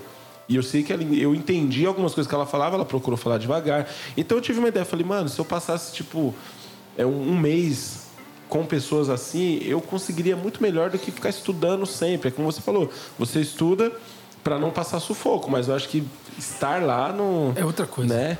Não é outra coisa para Ajuda você. muito, sem dúvida nenhuma. E aí, muito do dia a dia, da questão cultural, eu procuro trazer para aula, né? Até mesmo na África. Por mais que o inglês africano seja um inglês misturado com britânico, porque foi colonizado pela Colonizado Inglaterra, por eles. misturado com os dialetos, né? Mas muita coisa cultural eu procuro trazer, né? É, é importante. E é só um- Porque foge do, do inglês, né? Daquela coisa padrão. A gente traz o inglês que a pessoa realmente precisa. Então, né? E hoje não tem como, né, cara? Eu não sei se, eu não sei se um dia o mandarim vai, vai substituir, como o pessoal fala que vai, né? Ah, logo logo a língua do Eu acho a que língua não. comercial vai ser o mandarim, mas eu acho que não, acho que o inglês a ele cultura americana é muito atrativa. muito atrativa. Já tá muito aqui, né? É, Que que... Não, eu não acho que a China, eu boto fé que a China vai virar tudo isso Carne que de eles querem, não. cachorro, espero é, que não. porque você vê, Não, porque por exemplo, não. antigamente era o grego, né? Se você pega os tempos É. do- dos escritores, você tinha o grego, tanto koiné quanto outros tipos de gregos, que eram a, É. a língua mais falada, a língua do. Porque a Grécia, a cultura helênica era mais poderosa. Hoje a gente tem uma- a gente tem uma cultura americana. Mas é diferente também, né? Porque naquela época você ia dominando os lugares e aí você levava a sua cultura. Então, a China hoje, tá fazendo hoje com a internet, é, hoje com a internet você acaba adquirindo a cultura que você quiser. E, e tem tecnologias hoje que permite que você vá para um lugar, converse com uma pessoa estrangeira que você não sabe nem o idioma, mas Sim. tá ali um Não, celular mas o que os caras falam é que vocês. assim, muito o que vai mover uma língua é a questão comercial também. Uhum. Né? Quem, quem vende mais, quem produz mais, manda na língua. A- a, É verdade. Grécia mandou, os Estados Unidos mandaram durante muitos anos e a gente está vendo essa balança comercial ela sendo um pouco equilibrada e já sendo um pouco pensa pro lado chinês, né? É, mas eu talvez, acho que é, é. porque, mas é muito Na difícil. questão econômica, sim, mas É, cultural. Mas cultural, Cultural, acho que não. continua o inglês, né? É. E só o brasileiro tem essa coisa também de falar uma língua só, né? Se você vai para outro país também, que nem você falou, ah, tô lá na África, os caras têm um dialeto, tem o inglês, tem não sei o quê. O brasileiro, Uhum. ele abraça o português. Tanto que a, a minha esposa, lá da empresa, lá com o Gabriel também, a logística, a área tech, é tudo termo em inglês. Né? E ela tava brava esses dias lá, que ela falou, meu, tudo é inglês. Cheguei lá, a mulher falou, você vai em tal hub? O que, que é hub? Ô, louco. É o escritório. Mas pra quem não é do. do- não, é, não é normal você falar hub. Fala escritório. Não, não, não é o escritório, né? O hub é o galpão e o galpão tem o escritório. Então, sim. É, é, é o CD, é o centro de distribuição, é um Mas galpão. teve uma vez que eu falei. Mas com- até chamar galpão de hub seria errado. O hub tá mais Mas a função dele é mesmo. de hub. É que. É, enfim. A função dele, ele, ele é um galpão, mas ele tem a função de hub. Aham. Esse dia eu estava comentando com outro amigo Por isso que é hub. que um outro amigo tinha conseguido um bico, né? Aí meu amigo ouviu e falou: não é bico, é job. Ele conseguiu um novo job. Ai, ai. Job. Quando eu trabalhava no escritório lá e, e tinha alguém enchendo o saco, fazendo nada com nada, "Ô, tá sem job, mano? Mas é normal. eu sou professor de inglês, não sou a favor dessas Você não frescuras. fica usando, não. Não. E, e tem muita coisa que é errada, né? Tipo, o próprio relator de home office tá errado. Ah, Não é, é, Não, é, não é todo de home office, é work for home, né? E- Tem home base também, sei lá. né? é uns Senhor, nomes- me dá um a, gente, a, follow-up. gente, a gente coloca uns termos em inglês que não tem nada a Me ver. dá um follow-up desse. É, um, um feedback. O né? feedback, É. o follow- follow-up, né? Tem, o- Feedback. tem agora o. Putz, mano, é um que eu vi que era um posterior, cara. Esqueci agora. Eu fiz um curso esses dias de relacionado a RH e tinha muito termo assim, cara. Tinha muito termo. Aí tendo feedback, tendo é, Os OKRs. os OKRs, né? Qual que era o outro, mano, também que eu vi esses dias? Até o brainstorm, né? Brainstorm. Fala que vai bater um papo, Algumas velho. coisas já já estão bem é, adaptadas, É, né? ah, workflow, Mas workflow. desnecessárias, né? Sim, tem coisa que. Mas acho que também. Mas fica mais fácil também, porque o que você fala aqui, você vai trabalhar fora, você fala lá também. Entrou um cara numa reunião, tech, o cara lá da, sei lá do que, ele vai entender o que você está falando ali, porque você está usando os mesmos, os mesmos termos. Então é tudo questão de adaptação também, né? Mas é uma língua que eu tenho vontade, eu, eu sinto que eu preciso aprender isso. Eu sinto que Deus quer O me inglês? levar. Aí, João, arruma um horário, João. Aí, João. Você faz o que da meia-noite às seis? Estude enquanto eles É o dormem, João. capoto, né? Eu capoto. Dê aula enquanto eles É dormem. uma possibilidade é uma turma na igreja. Ah, legal. Agora, assim, horário para uma pessoa realmente tá bem afogado, né? Mas é, o inglês me abriu muitas portas. Eu não teria feito muita coisa que eu fiz se não fosse o inglês. Ah, imagino, cara. Eu me lembro uma vez que eu trabalhava numa coisa. empresa e hoje eu entendo por que, que aquela empresa meio que faliu. A Trilog Logística. Apesar de ser grande. Uma vez chegou um cara para negociar com a gente, o cara não era brasileiro, não falava inglês. Foi uma loucura. Nós tínhamos uma- um prédio com mais de 500 funcionários, diretoria, é, médio, tal, tal, tal. Cara, não tinha ninguém. Até que acharam uma moça que trabalhava comigo que ela falava um pouco. E aí levaram ela lá para essa reunião com os caras top, diretor, tudo porque ela falava. Hoje eu entendo por que, que essa empresa desceu a, a descarga, né? Como é que pode, cara, sabe? Uma coisa é cidadão médio. Agora, o cara que chegou um diretor de uma, de uma empresa e ele quer expandir essa empresa, não cabe ele não saber falar ou ele não ter pelo menos o interesse de aprender a falar. É, o inglês hoje tá quase não, não é mais um diferencial, é uma obrigação. Exato. Né? É igual, igual Você ensino superior. faculdade, um francês, Igual um ensino mandarim. superior. É igual ensino superior. Você tem faculdade, beleza, só mais um com faculdade. É, É, tá quase uma coisa descartável, É. não sei. Não, na área de, te- de tecnologia, faculdade e, e, e um curso de especialização, você perde por curso de especialização. Exato. Olha aí. Exatamente. Bom, acho que Ô, estamos. Deixa eu só fazer um comentário assim, né? que Você Falou. que você sempre foi muito ruim de ouvido, né? Eu, eu já acho que eu sou o contrário. Eu escuto bem, eu entendo bem, mas falar... É, é porque eu tenho medo de falar, na verdade. Eu tenho medo de até falar em Mas é o medo, É o né? medo de todo mundo. Mas assim, Eu tenho medo esses de dias... falar. Só sabe, mas ela trava. A trava. É, esses dias a gente tava fazendo uma, uma conferência com o pessoal de Singapura. Os caras falando inglês totalmente esquisito, porque não é a língua nativa. Eu consegui entender, me comunicar com os caras, porque eu tive que me virar no 30, porque eu era a única pessoa ali que tinha um pouco mais de inglês. Então eu consegui me virar bem. Eu fiquei, caraca, eu tô, tô, tô, tô bem legal. falta pra- é. prática, né? Só que eu tenho um medo gigantesco de falar. É o que acontece com a maioria dos alunos, né? Eu falo. Uma dica que eu dou pra eles é assim: o que, que você quer falar? Porque aí já acaba misturando tudo, né? O verbo to be com os outros verbos. Porque isso ajuda muito a pessoa. O, o- o medo realmente trava em todos os aspectos da vida, né? E pra falar o inglês é a mesma coisa. É. né? Quando você tá, ah, principalmente com o nativo, né? E o nervosismo. É, trava uma coisa impressionante. Cara, isso é loucura, né? Não pode ter o medo, né? Tem que, tem que meter as caras, ir pra um lugar. Mas não adianta meu cara falar, eu quero aprender a falar inglês e ir pra Orlando, né? Só tem brasileiro. Volta Eu lá falando uma- pior é. o português. Eu fiz ali um trechinho quando eu tava indo pra Indiana, eu parei em Miami, né? E todo mundo falando espanhol, eu falei, eu não vim aqui pra falar espanhol. Eu É. fiquei preocupado, né? Mas era só Miami, né? Ah, é. Você tem que ir subindo mais, né? Ou descendo, Mas sei lá. idioma, eu sempre quero aprender pensando em missões. Legal. Se Deus falar, João, é, vai pra tal lugar, eu quero estar preparado com relação já a- faz Libras também? Ainda não. Ainda não, né? É bom também, né? Eu quero estar muito, muito envolvido com Libras. Um amigo meu tá me incentivando muito. É. Tem É uma, chegou uma porque- menina na igreja recentemente que ela faz. Totalmente também, legal. inclusive para missões, cara, que coisa maravilhosa, né? E tem vários cursos é, gratuitos. Eu quero me programar para isso. É bem legal, eu acho, eu acho bem difícil, porque além do, do- das mãos tem o gestual do rosto, né? É verdade. Tipo, tanto que o pessoal falou que por conta das pessoas estarem usando máscaras, foi muito difícil pro surdo. Porque não é só com a Ah, mão que você verdade. fala com ele. Olha Você- só. a sua expressão da boca vai dizer muito. O jeito que você Aham. mexe a boca assim, então é coisa E é, louca, e né? é bem interessante, porque eu cresci na igreja Batista de Cotia, então toda final da minha infância para adolescência foi lá, né? Então, e ali tinha um ministério muito forte de Libras. Então, tinha uma equipe, tinha um, se eu não me engano, assim, eu tô não lembro muito bem, mas tinha mais de 20 pessoas ali que eram surdos que participavam do culto. Então, o legal é que assim, até a música você tem que dançar para fazer isso. Não é só você É, fazer o- não, você as tem todo palavras as mãos. gesto. Então era, era tudo. Então a oração também tinha um esquema, aí batia palma junto com a galera assim, era bem legal. É muito bom, é muito bom. E é muito, tem, aí tem uma, uma moça que chegou aqui na igreja que ela faz.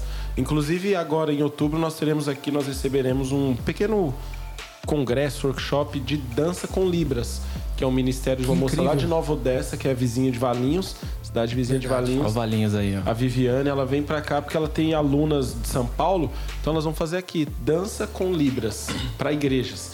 Bem Sensacional. legal, cara. Totalmente Que inclusivo legal. aí pra galera. Pra, Muito pra bom. galera parar de fazer passo de balé em, em dança de igreja, né? É tipo TikTok, né? Eu acho, Libras. Aqui, ó, vai se tratar. É verdade, você já teve que, que evangelizar alguém fazendo. TikTok? Vai se converter, garoto. senão vai pro inferno. Já teve que fazer algo assim. Não, a gente tá muito robotizado, né? Chega a ser engraçado, né? É verdade, é muito feio, né? Gente, estamos chegando ao fim do Não. verbo. Siga também o M Pacificadores e siga também o seu, né? Siga o João. Também? João o quê? Sim, é, underline João Marcelo 85, eu acho. Tá, eu tô como João Marcelo Pinheiro. João underline Marcelo João Marcelo ponto 85. Isso, mas seguindo no verbo, a gente marcou o João lá também nas nossas publicações. E aí você vai poder é, segui-lo também, acompanhar e, e ser bênção na vida dele também, ó.